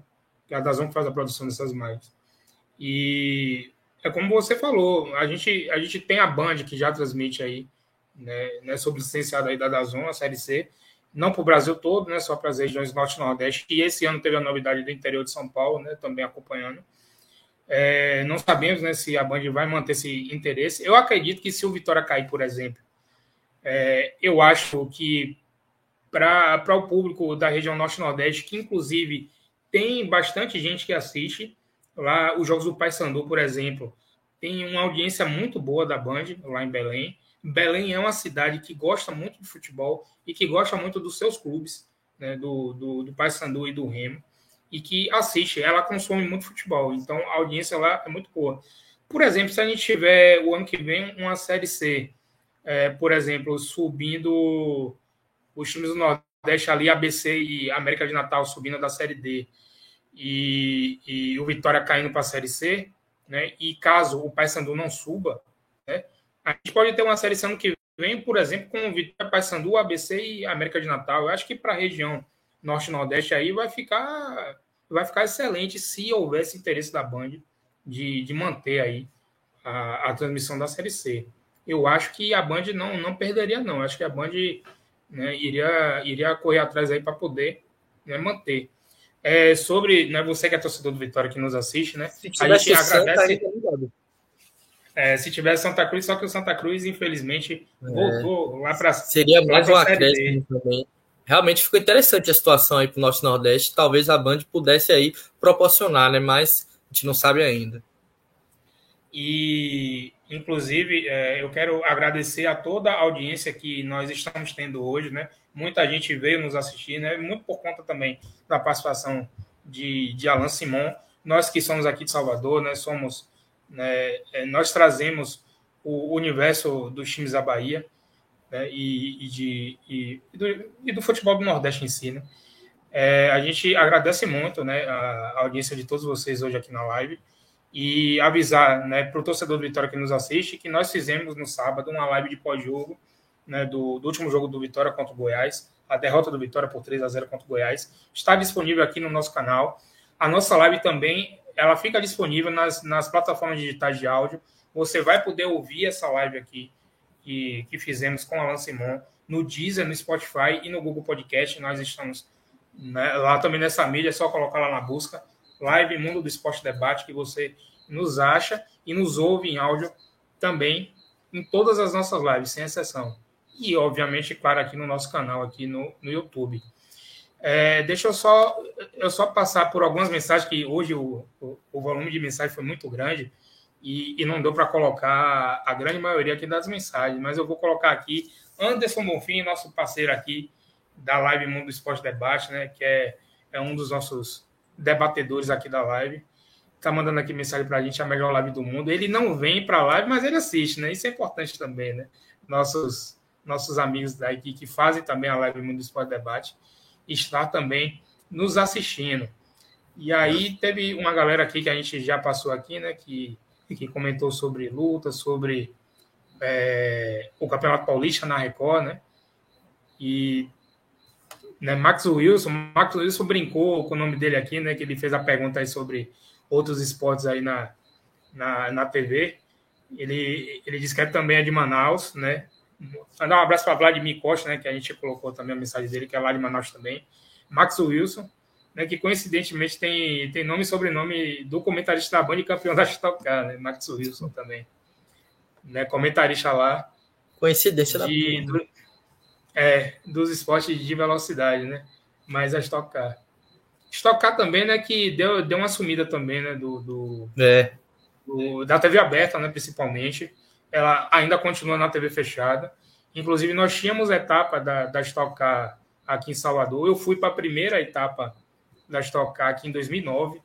Estive lá presente, né? Tanto no sábado, né? Que era o treino oficial, quanto no domingo, no dia da corrida. Né, foi muito bom, fiquei na arquibancada da Chevrolet, né, tinha camisa e tal, boné, uma galera grande.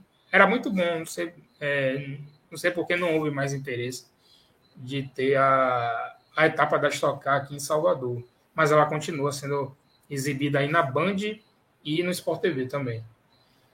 É, deixa, eu só, deixa eu só passar aqui por mais algumas mensagens, agradecendo a todo mundo que enviou, enviou mensagens. Ederson Lucas aqui, ele, ele coloca aqui que foi por isso que a Tânia acabou com o esporte interativo. Ele está se referindo aos altos custos, né? É. Que, que tinha um esporte interativo, né? Para se manter como um, um, canal linear, que aí o esporte interativo foi vendido para o grupo Turner, né? Na época. E que hoje a Turner já foi vendida para o Warner Media, né? E aí acabou aproveitando o espaço do canal TNT, né? Que é o canal de filmes e séries, para poder ter a marca TNT Sports e transmitir os, os jogos né, que o, a Warner ela tem direito. E Edson emenda aqui que, que ele assinou o HBO Max por conta da Champions.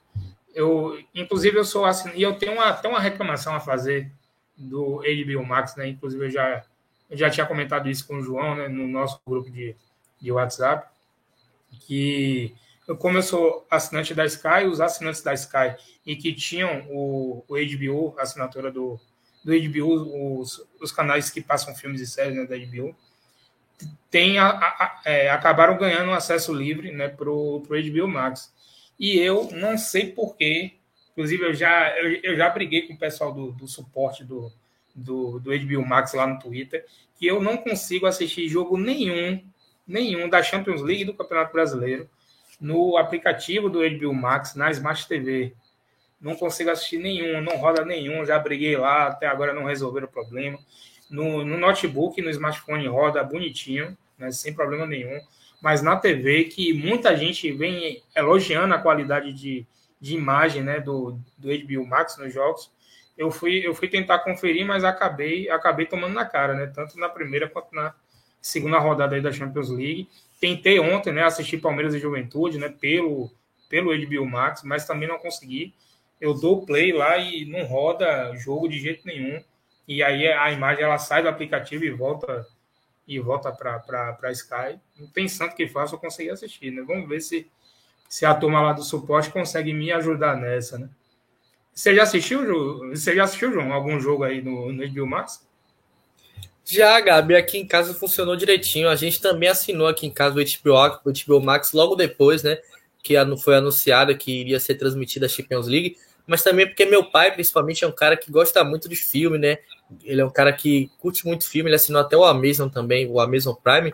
Então foi muito com essa intenção. Mas aí eu tive um dia, né, que eu faço a cobertura do Liverpool, e aí eu tive um dia que assisti o jogo, e a única forma de assistir era no HBO Max. Então aproveitei para assistir e para mim rodou legal. Eu realmente fico curioso para entender. Aí a TBO tá devendo aí nessa, tem que resolver logo o seu problema. Porque aqui em casa eu vejo muita gente também, como você falou, elogiando, né? Então é uma coisa que tem aí dado certo, mas também eu vi algumas pessoas fazendo algumas críticas, né? Dizendo que teve aí alguns tipo de travamento né, na transmissão também.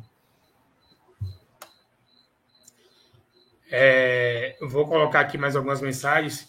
Johan Paviluchenko até o nome russo aqui.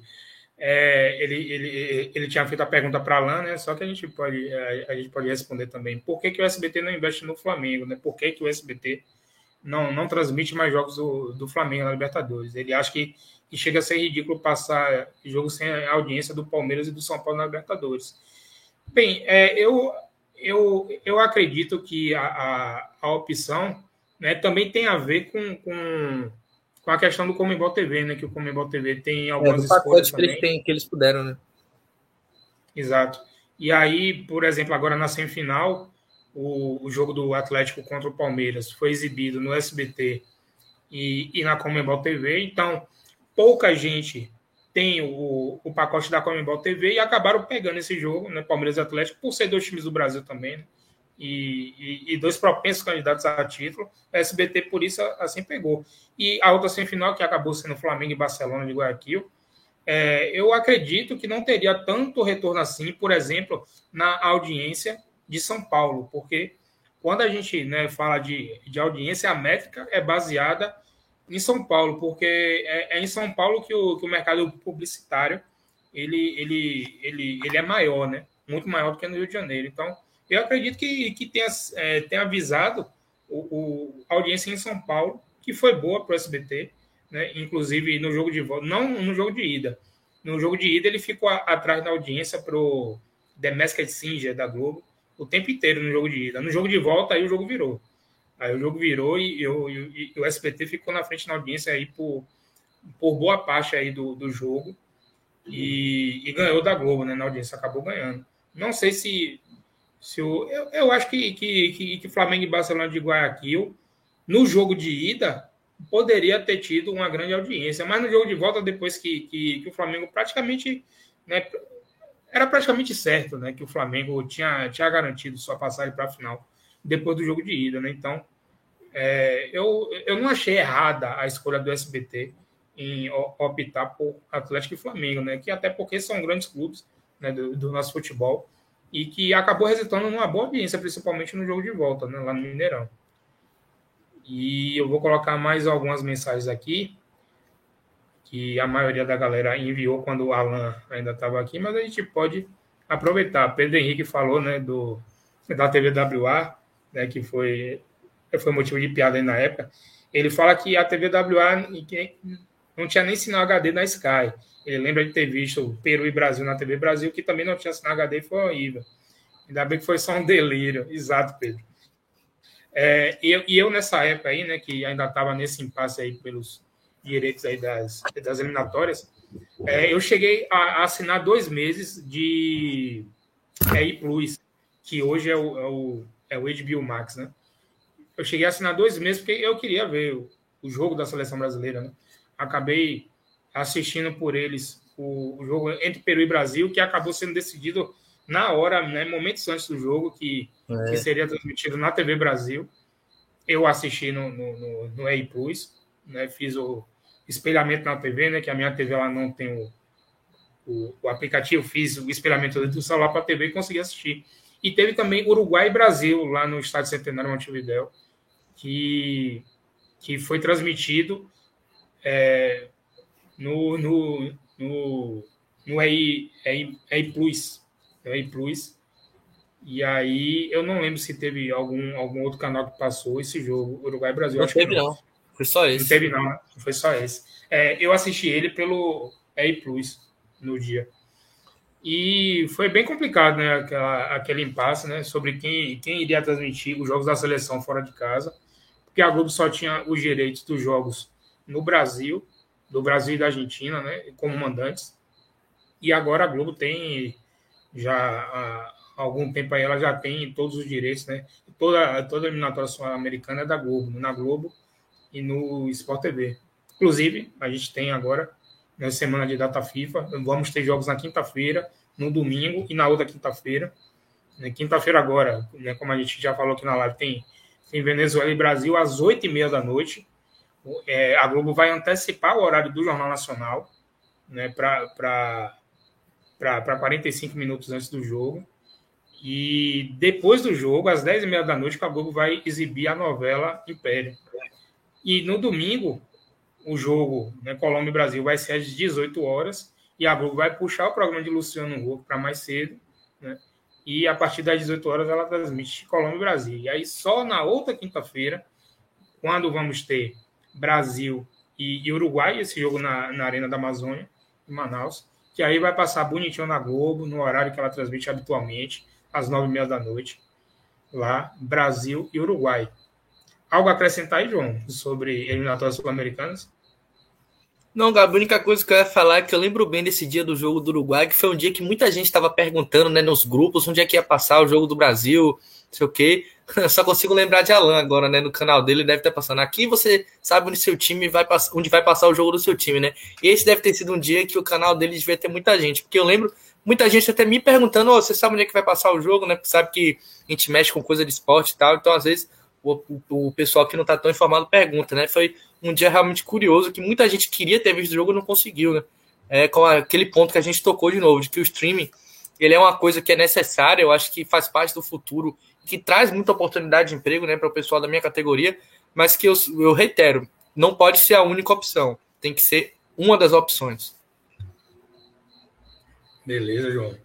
Jackson Oliveira, mas da Zon saindo do Brasil, o que acontece com a Série C? Tem alguma hipótese? Rapaz, é, a Dazon, ela saindo aí da transmissão da Série C, esses direitos eles voltam para a CBF, é, que foi quem negociou os direitos de transmissão da Série C com, com a Dazon, aí a CBF aí é que vai ter que se virar. Tem a questão da Bandeirantes, né, que vem transmitindo já, já pelo segundo ano. A, a Série C, né, são dois jogos aí por rodada na primeira fase e um jogo agora por rodada agora na, na segunda fase. No, no, no sábado ela transmitiu Botafogo da Paraíba e Ituano. Então, vamos ver aí cenas dos próximos capítulos, se por acaso a, a da Zona de Fato sair aí do, do, do Campeonato Brasileiro da Série C. Deixa eu passar só mais algumas mensagens aqui. É... A gente recebeu muita mensagem hoje. Eu vou botar uma mensagem aqui de Jaime. Jaime de Souza, é Gabriel Saudações, a Record, SBT e Band tem cobertura total no Norte e Nordeste. Jaime, é, a Record aqui não. A TV Itapuã já tem muito tempo que ela não, não transmite jogos, né? Aqui locais. A antiga TV Itapuã, né, que hoje aqui no local ela é chamada de, de, de Record TV também, né? Como a, a matriz lá em São Paulo. Ela transmitiu o, o, o Campeonato Baiano entre 2007 e 2010 e, e, na época é, foi uma audiência bastante grande, né? E ela transmitia todos os jogos de, de Bahia e Vitória. Inclusive tinha o adendo que as finais, né? Que antigamente com a da Globo não era transmitida né, é, na TV aberta, né? Para aqui, aqui para Bahia só era transmitida no, no Premier, né? Que na época era Premier Esportes, né? Não era nem chamado de Premier ainda. E aí ela comprou esse direito do, do Campeonato Baiano e foi um sucesso total, tanto é que em 2011, a Globo toma de volta né, os, os direitos e aí volta a transmitir na, na TV Bahia, né, que é a, afiliada da Rede Globo aqui, e, e no Premier também, né? Premier depois Sport TV. E ela transmitiu, né, a, a, Globo, ela transmitiu o Campeonato Baiano de 2011 até 2020, né? Então, e aí agora saiu para a TVE. Então, a Record aqui acabou perdendo força, né, sobre esses, esses direitos de transmissão. Ela, ela, a emissora daqui, né, fez parte, a, a TV Itapu, ela fez parte do, do consórcio aí do Campeonato Carioca, né, passaram jogos do Campeonato Carioca aqui, e vamos ver o que é que vai acontecer agora com a compra do Paulista, né, para ver o que é que, né, como é que eles vão montar aí essa grade aí de programação com os jogos agora do, do Campeonato Paulista e do Campeonato Carioca também. E o SBT, desde 2018, que ele vem transmitindo a Copa do Nordeste, na TV aberta. É, agora só nas emissoras Norte-Nordeste, porque o que aconteceu? É, esse direito de TV fechada da Copa do Nordeste foram comprados pelas as emissoras, as, as afiliadas do SBT no Nordeste, que fizeram um consórcio e compraram esses direitos em TV aberta da Copa do Nordeste. Não foi o SBT Matriz lá de São Paulo. Tanto é que se especula muito, né, quando chega na, na final da Copa do Nordeste, se o SBT Nacional vai transmitir esse a, a, final da Copa do Nordeste, né? E até hoje nunca aconteceu. Especula-se que no ano que vem, que é o último ano de, de contrato do, do SBT com a Copa do Nordeste, que as finais, né, os dois jogos da final, né, poderiam ser exibidos no SBT para todo o país. vamos aguardar. Até hoje não aconteceu, desde 2018. E aí a gente vê o que é que acontece. E a Band, a Band também tem algum tempo né, que, que, que não transmite jogos né, do futebol nacional, mas desde o ano passado que ela vem transmitindo aí a, a Série C para as regiões Norte e Nordeste, inclusive essa transmissão para o Norte e Nordeste, quem faz é, é a afiliada daqui, é a Band Bahia, com, com, com Rainan Peralva narrando, e os comentários de, de Juliana Guimarães, que é apresentadora do, do, programa, do programa local de meio-dia aqui da Band, né, da Band Bahia. E já teve também algumas participações de Cássio Cardoso, né, que é comentarista da, da Sociedade aqui da Bahia. E, e Rainan, né, como eu já disse em dois momentos aqui na live, o cara já narrou o jogo na, na TV Bahia, no Premier, é o narrador do SBT na Copa do Nordeste, é o narrador da Band na Série C e é o narrador da TVE no Campeonato Baiano. O cara tá em todas. Onipresente. Lembra até é tipo do, dia que, do dia que Rainan teve que narrar ali Bahia e Vitória ao mesmo tempo, né? O trabalhão que estava sendo, que foi aquela rodada decisiva do Baiano, que estava tendo ali a tela, estava espelhada entre o jogo do Bahia e do Vitória, né? Que os dois jogos eram dependentes para classificação. Né? Acho que, se eu não me engano, o Bahia precisava que o Vitória não, não vencesse, ou era vice-versa. E aí, cada lance perigoso, ele tinha que ficar mudando de jogo. Realmente, um trabalho bem complicado. Aí, Rainan Peralva merece todo o nosso respeito. É, eu, eu também tinha falado aqui antes na live que a TV dividiu tela, mas dividiu mesmo. Tava passando os dois jogos na mesma transmissão ali na tela e com o Rainan narrando os dois jogos. Foi Bahia e Jacuipense e Vitória e Fluminense de Feira ali na última rodada do Campeonato Baiano. E a TVE optou por essa transmissão inusitada, nunca tinha acontecido isso na história da TV aberta da Bahia. E aí aconteceu essa divisão literalmente de tela com os jogos do Bahia e do Vitória passando ali no, no, no mesmo momento. Deixa eu passar por mais algumas mensagens aqui que a galera mandou. Agradecer aqui a Jorge Cavalcante.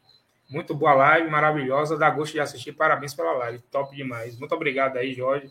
Valeu, Jorge. Elogio.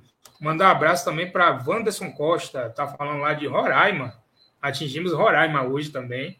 Muito obrigado, Wanderson, aí, por, por, por ter assistido aí a nossa live. Eu, eu, eu não sei se você ainda está assistindo, mas né? Caso não assista, nos ouça depois lá, lá nas plataformas de, de áudio, no Spotify, no Deezer e no Google Podcasts. Estamos lá também, é só dar uma, dar uma procurada lá na busca. Deixa eu colocar aqui mais algumas mensagens. Júlio Azevedo colocar aqui que, que Série C seria legal no SBT. Eu acredito que, que o SBT, eu acho que não teria muito interesse assim, não. Eu acredito que, é. que caso a Dazon desista, eu acredito que o, o principal nome aí para assumir a Série C seria a Band mesmo. E eu acredito que até no mesmo formato que ela vem, ela vem transmitindo aí agora, né? Norte Nordeste e interior de São Paulo. Ou, ou então ela pode comprar e repassar para alguma, alguma TV fechada para algum streaming, é uma possibilidade também. Né? É, a Band tem a o... C tem o Band Esportes, né?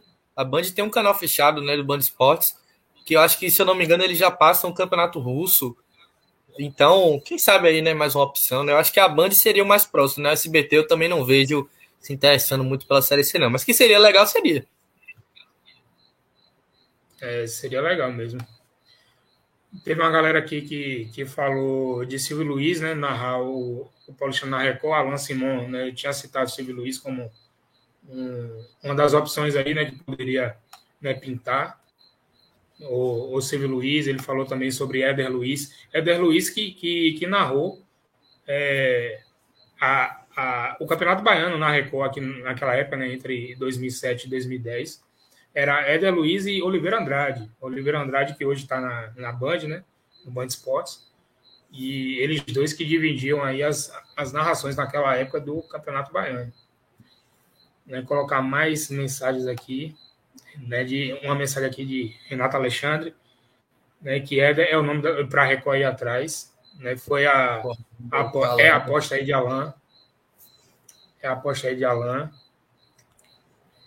Deixa eu colocar mais alguns alguns algumas mensagens de Júlio Azevedo aqui de novo. O André Rene ainda não renovou com a TNT. André Rene até se especulou esse ano que ele iria para o SBT, assumir, assumir as transmissões da, da Champions e da, e da Libertadores no, no SBT. SBT acabou, acabou optando por, por Luiz Alano, né, que era, era da Globo, né, do, do, do grupo RBS lá do, do Rio Grande do Sul e do Premier, e acabou sendo contratado pelo SBT. Luiz Augusto Luciano Alano, mais conhecido como Luiz Augusto Alano, Luiz Alano, apenas Alano, um locutor esportivo, jornalista e apresentador esportivo brasileiro que trabalhava nos canais por assinatura da Globosat e Sport TV e Premiere, casado com Patrícia Moreira Lano. Até isso foi do Google. Otávio, é. Júlia e Luiz. ah, tá bem específico.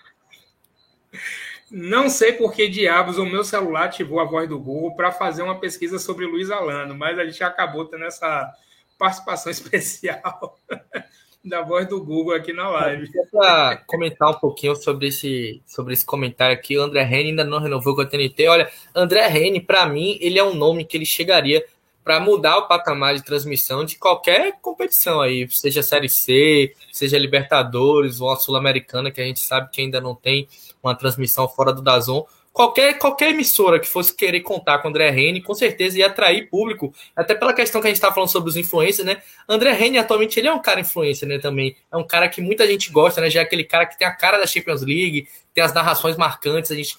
Pessoas que conhecem ele muito por, por exemplo, aquele lance da, da bicicleta de Cristiano Ronaldo contra a Juventus, né? Que a narração dele foi bem marcante. Então, é um cara que, qualquer lugar que ele for, ele vai chegar aí atraindo público, só por ele. É. André Reni vem sendo marcado já muito por ser a grande voz aí do, da Champions League na TNT. É, Pedro Henrique mandar mensagem aqui que papéis da Globo ter colocado o jogo do Flamengo às 4 horas do dia 2 de novembro, que é uma terça-feira. O Alan publicou no Twitter, fiquei confuso. De, é, de fato, eu vi também essa, essa, essa mudança aí no site da CBF. É, a, é, esse jogo ele vai ser transmitido no, no dia 2 de novembro, às 4 da tarde não lembro exatamente o que é que o que é que, e que vai ter ali naquela semana, até porque 2 de novembro, salvo engano, é uma. Um feriadão, eu acho. É, 2 de novembro é, é, é, feriado de finados, eu só não estou lembrando o, o dia da semana, né? O dia 2 de novembro. Vou até dar uma verificada aqui. Dia 2 de novembro é dia de terça-feira. Boa pergunta, viu? Boa, Boa pergunta. pergunta. Até porque no site da CBF, né, na mudança, eles só informam que foi uma solicitação do Grupo Globo.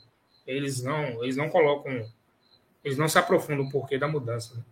Mas é curioso, é, uma... é curioso né, é. Gabi, que a Globo, Globo já tem adotado essa estratégia de colocar alguns jogos para esse, é, esse dia de terça-feira, né? A gente já viu dois jogos aí do Corinthians, né? Amanhã, inclusive, vai ter mais um com o Bahia, só que pro horário da noite, né? Pro horário da tarde, acho que é a primeira vez que a gente está vendo aí, pelo menos em muito tempo, né? A Globo arrastando um jogo de um time aí de massa popular. Né? A gente viu muitos jogos aí da Copa do Brasil, né, acontecendo nesses horários assim de tarde, em terças, quartas, mas do Campeonato Brasileiro, ainda com transmissão de TV aberta, é a primeira vez que eu vejo em muito tempo, pelo menos. Também não sei exatamente por quê. E até porque esse jogo só pode ser transmitido pela Globo, né? Porque o, o Atlético Paranaense ele não tem, ele não é, tem verdade. jogos no Premier. Esse jogo só pode ser transmitido na Globo, né? Como foi o de ontem. Ontem teve, teve Flamengo e, e, e Atlético Paranaense. Paranaense e foi só na Globo, né? Na Globo e no Globoesporte.com, né? No, no stream. Ah, esse é e... é aquele jogo atrasado ainda do primeiro turno, né? Isso, é Atlético Paranaense e Flamengo, no caso. Esse jogo, acredito que tenha sido marcado para as quatro da tarde por conta do feriado, né? É, é feriado, é, então não teria problema desse jogo ser à tarde. Mas esse jogo, em específico, só pode ser transmitido pela Rede Globo, na TV aberta. Não pode ser transmitido nem na TV fechada nem no Sport TV e nem na TNT e nem no Premier, porque o Atlético não tem contato com o Premier. É, inclusive, amanhã tem, tem Corinthians e Bahia, né, como a Alan já falou aqui. Esse jogo é exclusivo do Premier, apesar de ser nove e meia da noite. Não tem TV aberta amanhã, né, Corinthians e Bahia. Esse jogo é só no Premier. Eugênio Gabriel mandou uma, uma mensagem aqui mais cedo sobre os direitos de transmissão dos jogos do Campeonato Mineiro 2022. Ainda estão sendo né, negociados é, tanto o Campeonato Mineiro quanto o Campeonato Gaúcho. Ainda não, não está, está definido né, como vai ser a partir do ano que vem. A Globo que tem os direitos desses dois estaduais aí até esse ano 2021, né, que já finalizou. E a Globo está negociando aí, só que eu, o que eu venho lido, o que eu tenho lido, é que os clubes não, não gostaram muito da, da, da oferta da Globo, principalmente no Campeonato Gaúcho. Mas a Globo ainda mantém né, a, a, os seus, as suas propostas né, para poder né, continuar com os direitos do, do Campeonato Mineiro e do Campeonato Gaúcho. O Gabi. Diga aí, João.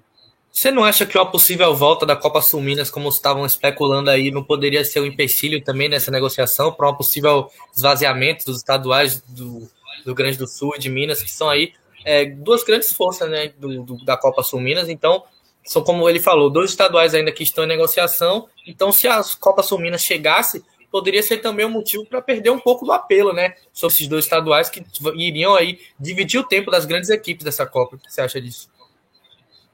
É, eu, eu, tinha, eu tinha visto isso numa live que, que Cássio Cardoso, né, que é, que é comentarista aqui da Rádio Sociedade, e do, do podcast 45 e do Futebol SA, uma live que ele fez do Futebol SA com, com, com o Fernando, da, da Pluri Consultoria, né, Fernando, que é, que é um dos cabeças aí da, da, da empresa que está vendendo os direitos do, do Campeonato Carioca, agora me fugiu, Sportsville. Ele é um, ele é um dos cabeças da Sportville, junto com, com o antigo diretor esportivo da Globo. É, e aí ele falou naquela live ali com, com o Cascadores Futebol SA que a Copa Sul Minas iria voltar a partir de, de 2022 com, com o intermédio deles, da Sportville, que é a empresa que vende os direitos aí do Campeonato Carioca aí agora. E eu acho, eu acho, eu acho que, que, que pode ter alguma relação aí da, da desse impasse ainda de, de renovação do Campeonato Mineiro e Gaúcho, a Copa Sul Minas, que acabou sendo é, sendo, sendo acabada pela CBF né? naquela mesma época que, que, que, que, acabaram com a Copa do Nordeste, a Copa do Nordeste em grande evidência ali naquela época ali de 2000, 2001, 2002, e aí acabou tendo uma Copa do Nordeste meia boca em, em, em 2003, e na mesma época tinha a Copa Sul Minas, né, que, que, que foi até o ano de 2002, e tinha também o, o torneio o torneio Rio São Paulo, né, que também foi até 2002.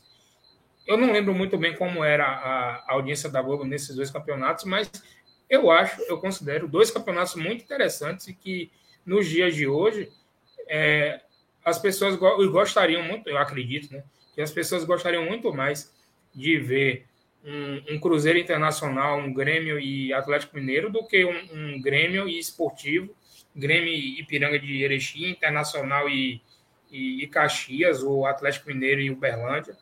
Né? Eu, acredito que as pessoas prefiram muito mais ver, elas querem mais ver esses clássicos né, entre os times do Rio Grande do Sul, entre os times de, de Minas Gerais, do que esses, esses confrontos que, que esvaziam muito o, o início de temporada aí dos clubes grandes, né? Obviamente que a gente não pode excluir totalmente os clubes pequenos, né? Clubes é, exatamente. Pequenos. Até porque não existe, não existe campeonato gaúcho só com o Grêmio Internacional. Não existe campeonato mineiro só com Cruzeiro e, e Atlético. Os times do interior também fazem parte, né? Os times do interior têm o seu valor. Mas é, é, é é, é um assunto a se pensar. Eu vejo com bons olhos um, um possível retorno aí da Copa, da Copa Sul Minas. Não sei se, se com a Globo ou se com a, a Sport Views, né, se por um acaso aconteceu, vai acontecer a Copa Sul Minas. A Sport View pode vender para a Rede Globo o, o torneio. Não sei se a Globo teria interesse, né? Não sei. É. Mas cenas dos próximos capítulos, como eu digo sempre aqui na nossa live. Só, só colocar aqui mais algumas mensagens aqui que a gente né, falou né, sobre os programas que a gente gostava de assistir tá quando. Dando comentário até agora. Jovem. É, gol, grande momento do futebol, sensacional, saudades. Eu, eu, também assisti a João Pedro Carvalho aqui, mandou mensagem aqui pra gente. Max Wilson, lá de Manaus. Eu adorava o antigo Tuna do Tempo, que mostrava diversas transmissões clássicas em HD. Foi assim que vi a vitória de Senna no GP da Europa de 93. É, essa eu não lembro não, viu, Max? Essa eu não lembro não, mas... É, ele fala que a, a programação da, do Band Esportes entre 2010 e 2013 era ótima, tinha até, até campeão paulista de futebol society. Teve algumas mensagens aqui, João, do seu pai também, ó, Giovanni Guimarães Júnior. Ele, ele mandou algumas, algumas mensagens em sequência, né? Boa noite. Vocês estão nos proporcionando mais um, um brilhante debate. Muito obrigado aí, Giovanni. Eu sei que eu sei que você quer puxar a saco do seu filho, mas, mas tudo bem, a gente, a gente aceita, sem problemas. Estamos aceitando, com certeza. ele, ele falava também que ele assistia muito o gol, o grande, o grande momento lá na Band. já né? Eu, falado muito também, programa. Também assistia direto, que era, que era um programa apresentado por Milton Neves e, e, e que relembrava os gols antigos, né? Os gols dos antigos campeonatos brasileiros. E Giovanni lembra também do programa da Aratu, né? O, o, no campo do 4, com José Amilco e Ivan Pedro. Aí já foi antes de eu, de eu, de eu começar a assistir o, o, o, no campo do 4, que aí eu já peguei a fase já com, com, com Eliseu Godoy, com o Thiago Mastroianni, né? Thiago Mastroianni, que é, é narrador do Grupo Globo aqui na TV Bahia, afiliada. Thiago Mastroianni, ele começou na TV Aratu, né? Na TV, né? Na televisão. E ele começou no programa, no Campo do Quatro, já com a apresentação de Eliseu Godoy. Eliseu que é, é jogador, né? Foi jogador do Santos, foi jogador do Bahia também. Na década do final da década de 60 para o início da década de 70.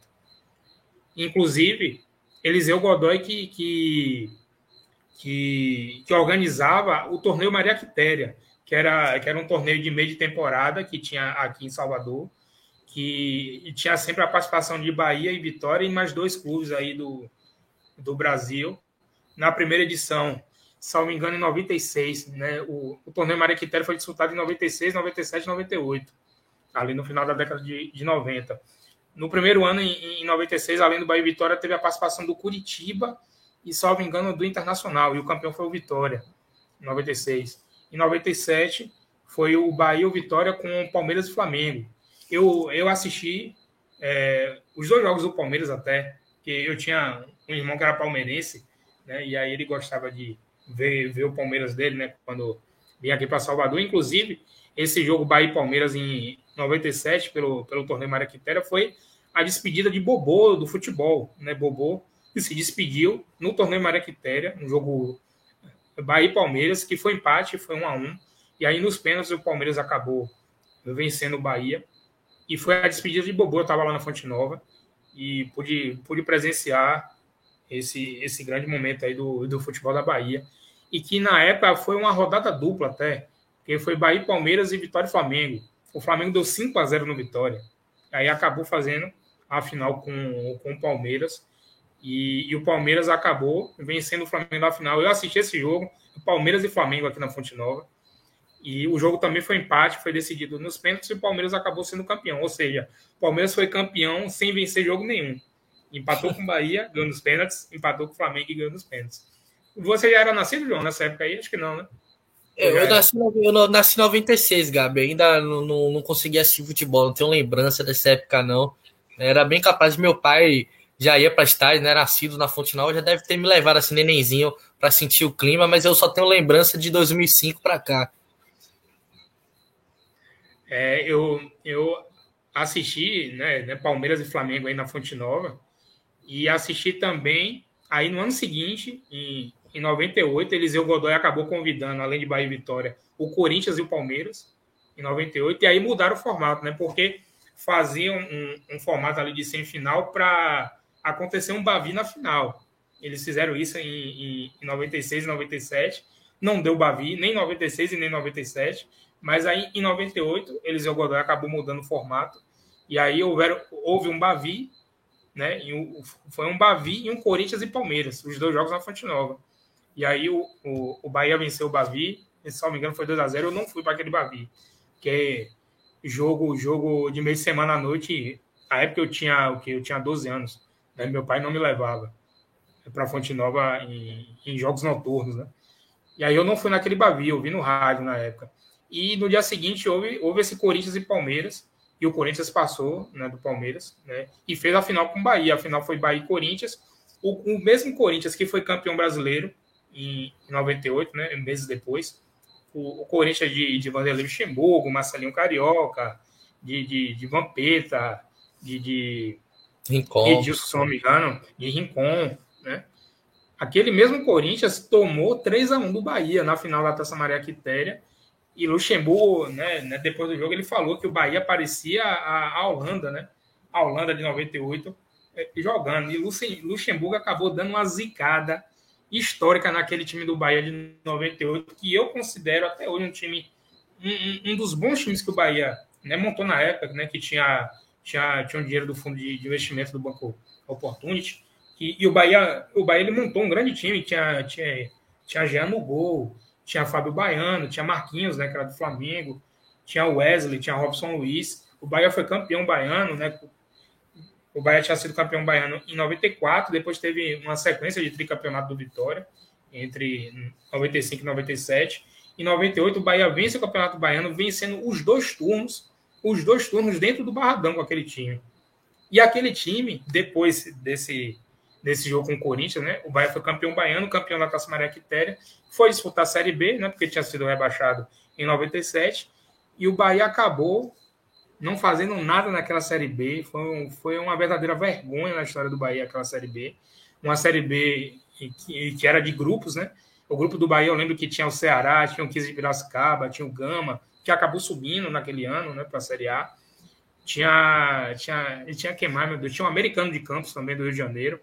E eram, eram seis no grupo, os quatro primeiros classificavam para a segunda fase. O quinto colocado ele ficava no limbo né, como o, o 16 colocado esse ano brasileiro vai ficar. E o último colocado era rebaixado para a Série C. E aí o Bahia né, fez uma, uma, campanha horrorosa, ficou por muito pouco para ser rebaixado para a Série C já naquele ano de, de 98 e acabou escapando e ele foi exatamente o quinto colocado. Ele não classificou e nem foi rebaixado. Então foi uma verdadeira vergonha aquele Bahia eh, da Série B de, de 98.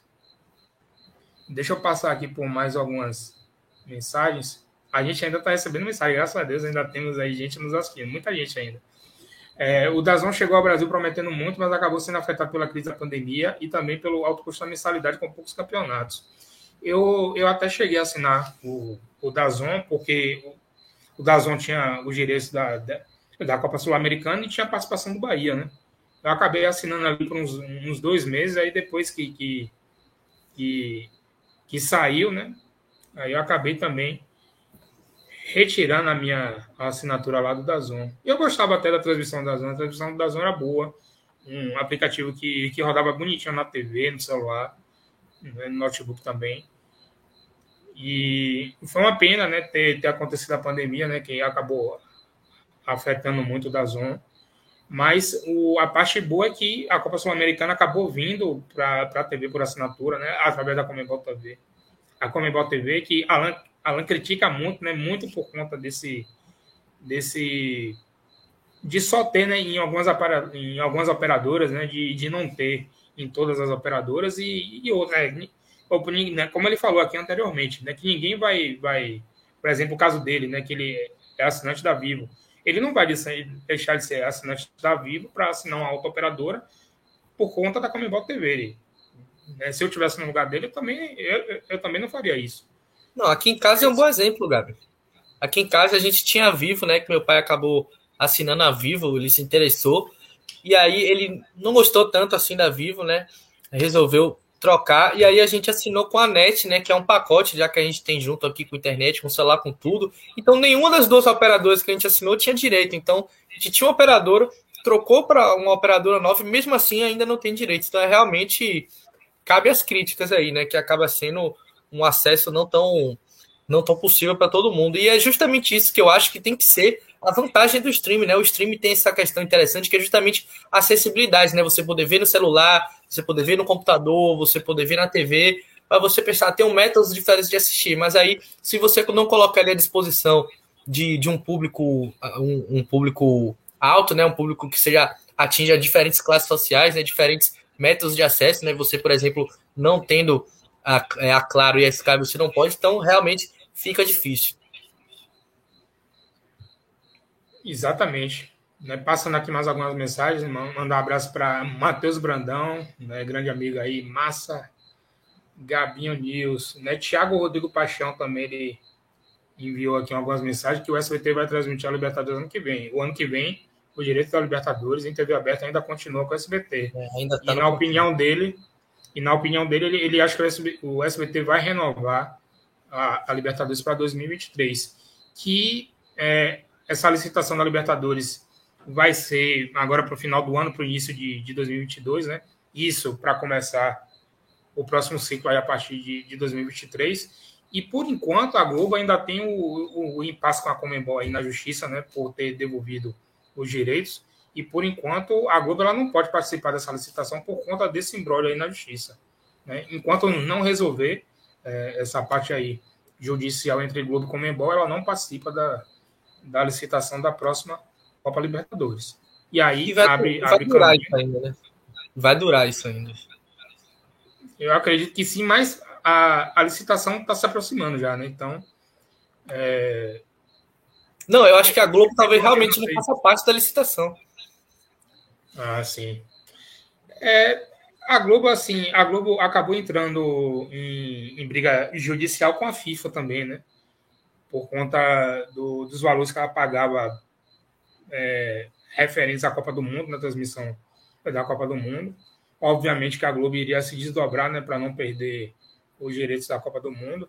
E acabou se acertando lá com a FIFA, tanto é que a Globo agora acabou de transmitir, né, Copa do Mundo Futebol de Areia, acabou de terminar aí agora a Copa do Mundo Futsal, né, transmitiu os jogos das duas seleções brasileiras, né, de, de beat soccer e de, e de futsal, já agraciando a FIFA, né, com essa exibição na maior TV aberta da América Latina, uma das maiores do mundo passar aqui por mais algumas mensagens para a gente estar tá finalizando, que eu também estou cansado aqui, né? Já, já estamos já com quase três horas de live. A gente acabou é, ampliando o nosso horário né, por conta do, do, do, volume de mensagens. Hoje a nossa audiência bombou aqui com a, com a participação de, de Alan Simon, graças a Deus.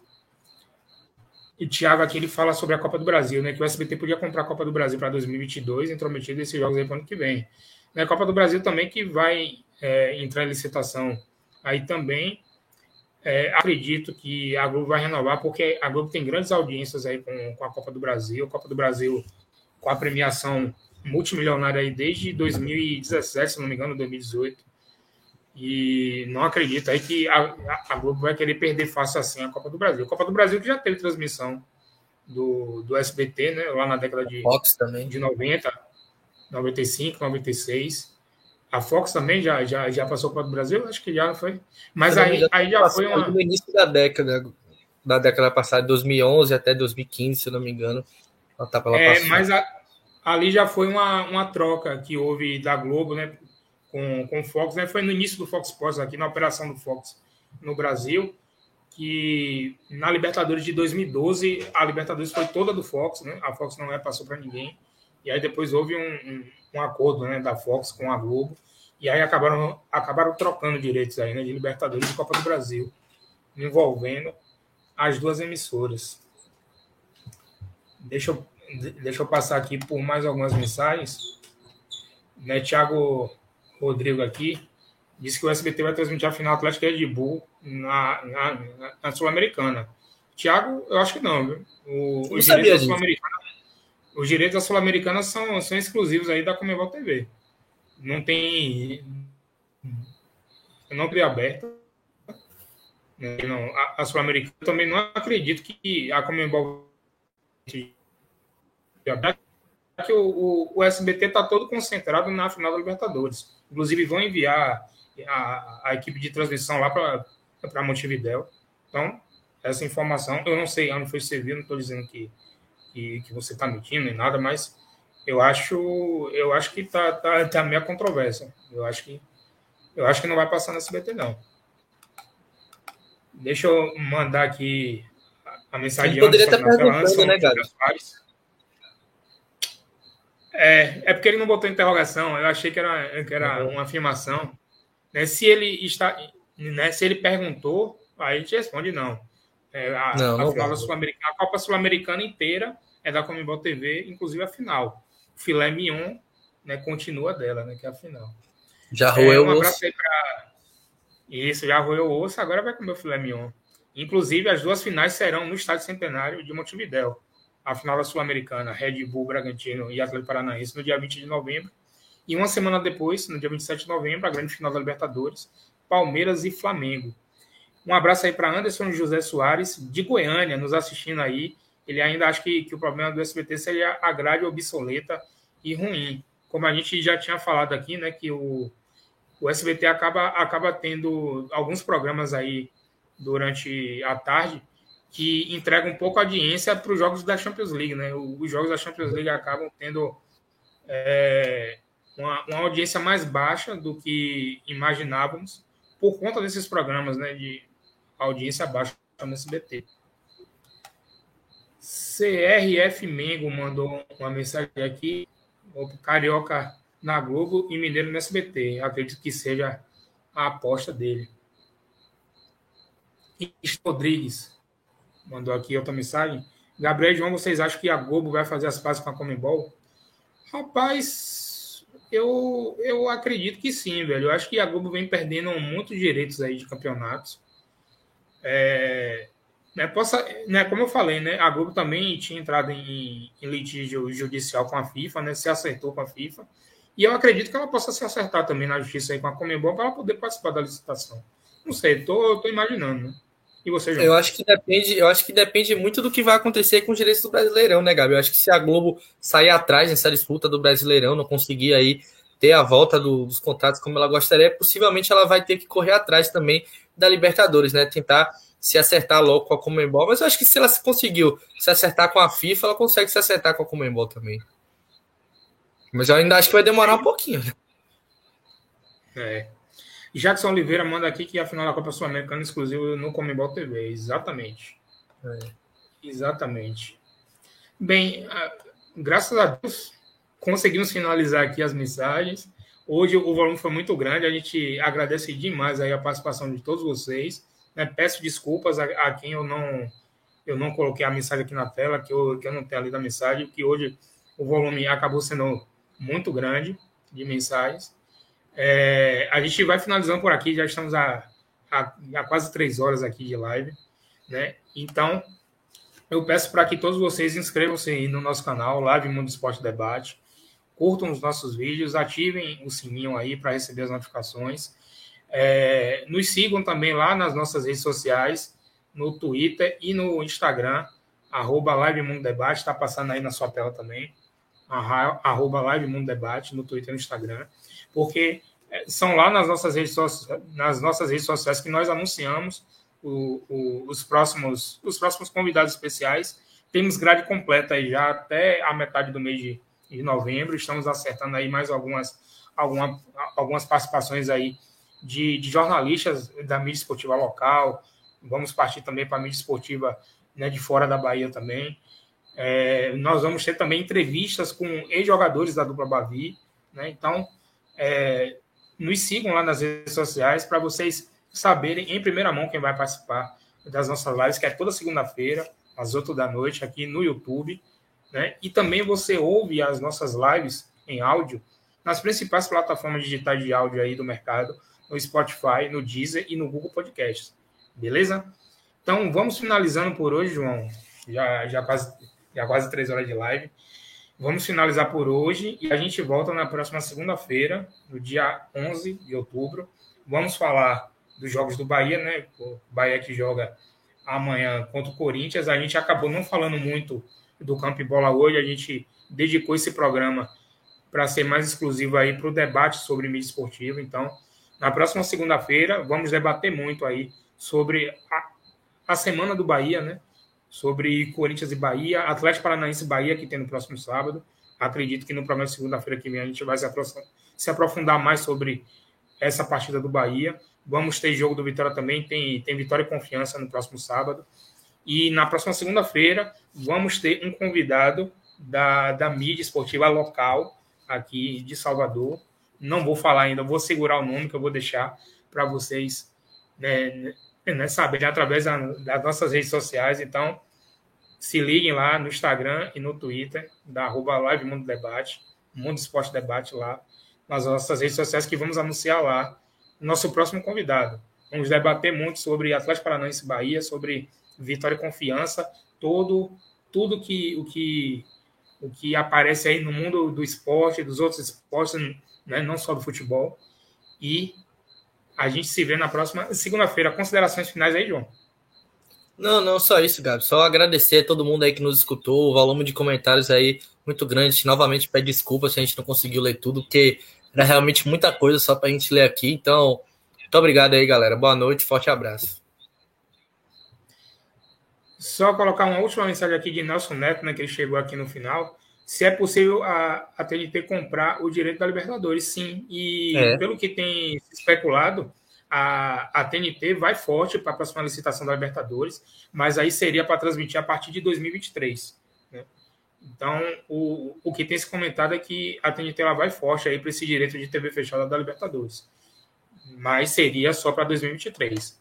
O ano que vem, 2022, né, continua sendo como foi no ano passado, como foi né, né, esse ano, SBT na TV aberta, o, o Fox, né, o, o grupo Disney na TV fechada. Especula-se que no ano que vem essas transmissões da Libertadores vai passar a ser dos canais ESPN por conta da finalização né, da marca Fox Sports esse ano. E ainda tem o direito de pay-per-view, né, que é da Comembol TV. E ainda tem o Facebook também, que esse ano acabou havendo um, um, um compartilhamento né, entre, entre Facebook e Grupo Disney dos jogos de quinta-feira. Então, vamos aguardar aí como vai ser feita essa licitação para a próxima Libertadores. Beleza? Um abraço a todos. Voltamos na próxima segunda-feira, no dia 11 de outubro, às 8 da noite, com mais uma live Mundo do Esporte Debate, falando tudo sobre a Série A e a Série B do Campeonato Brasileiro. Próxima segunda-feira a gente fala do campo e bola. Curtam esse vídeo aqui, que foi dedicado exclusivamente só para a gente estar falando sobre mídia esportiva. Beleza? João, um abraço. Valeu, Até a próxima segunda-feira. Se Deus quiser, estaremos aqui de volta. Valeu? Sigam nas nossas redes sociais, ouçam o, o, o áudio do nosso programa no Deezer, no Spotify e no Google Podcasts e aqui também no nosso canal do YouTube. Valeu, um abraço a todos e até a próxima segunda-feira. Tchau, tchau, galera. Um abraço.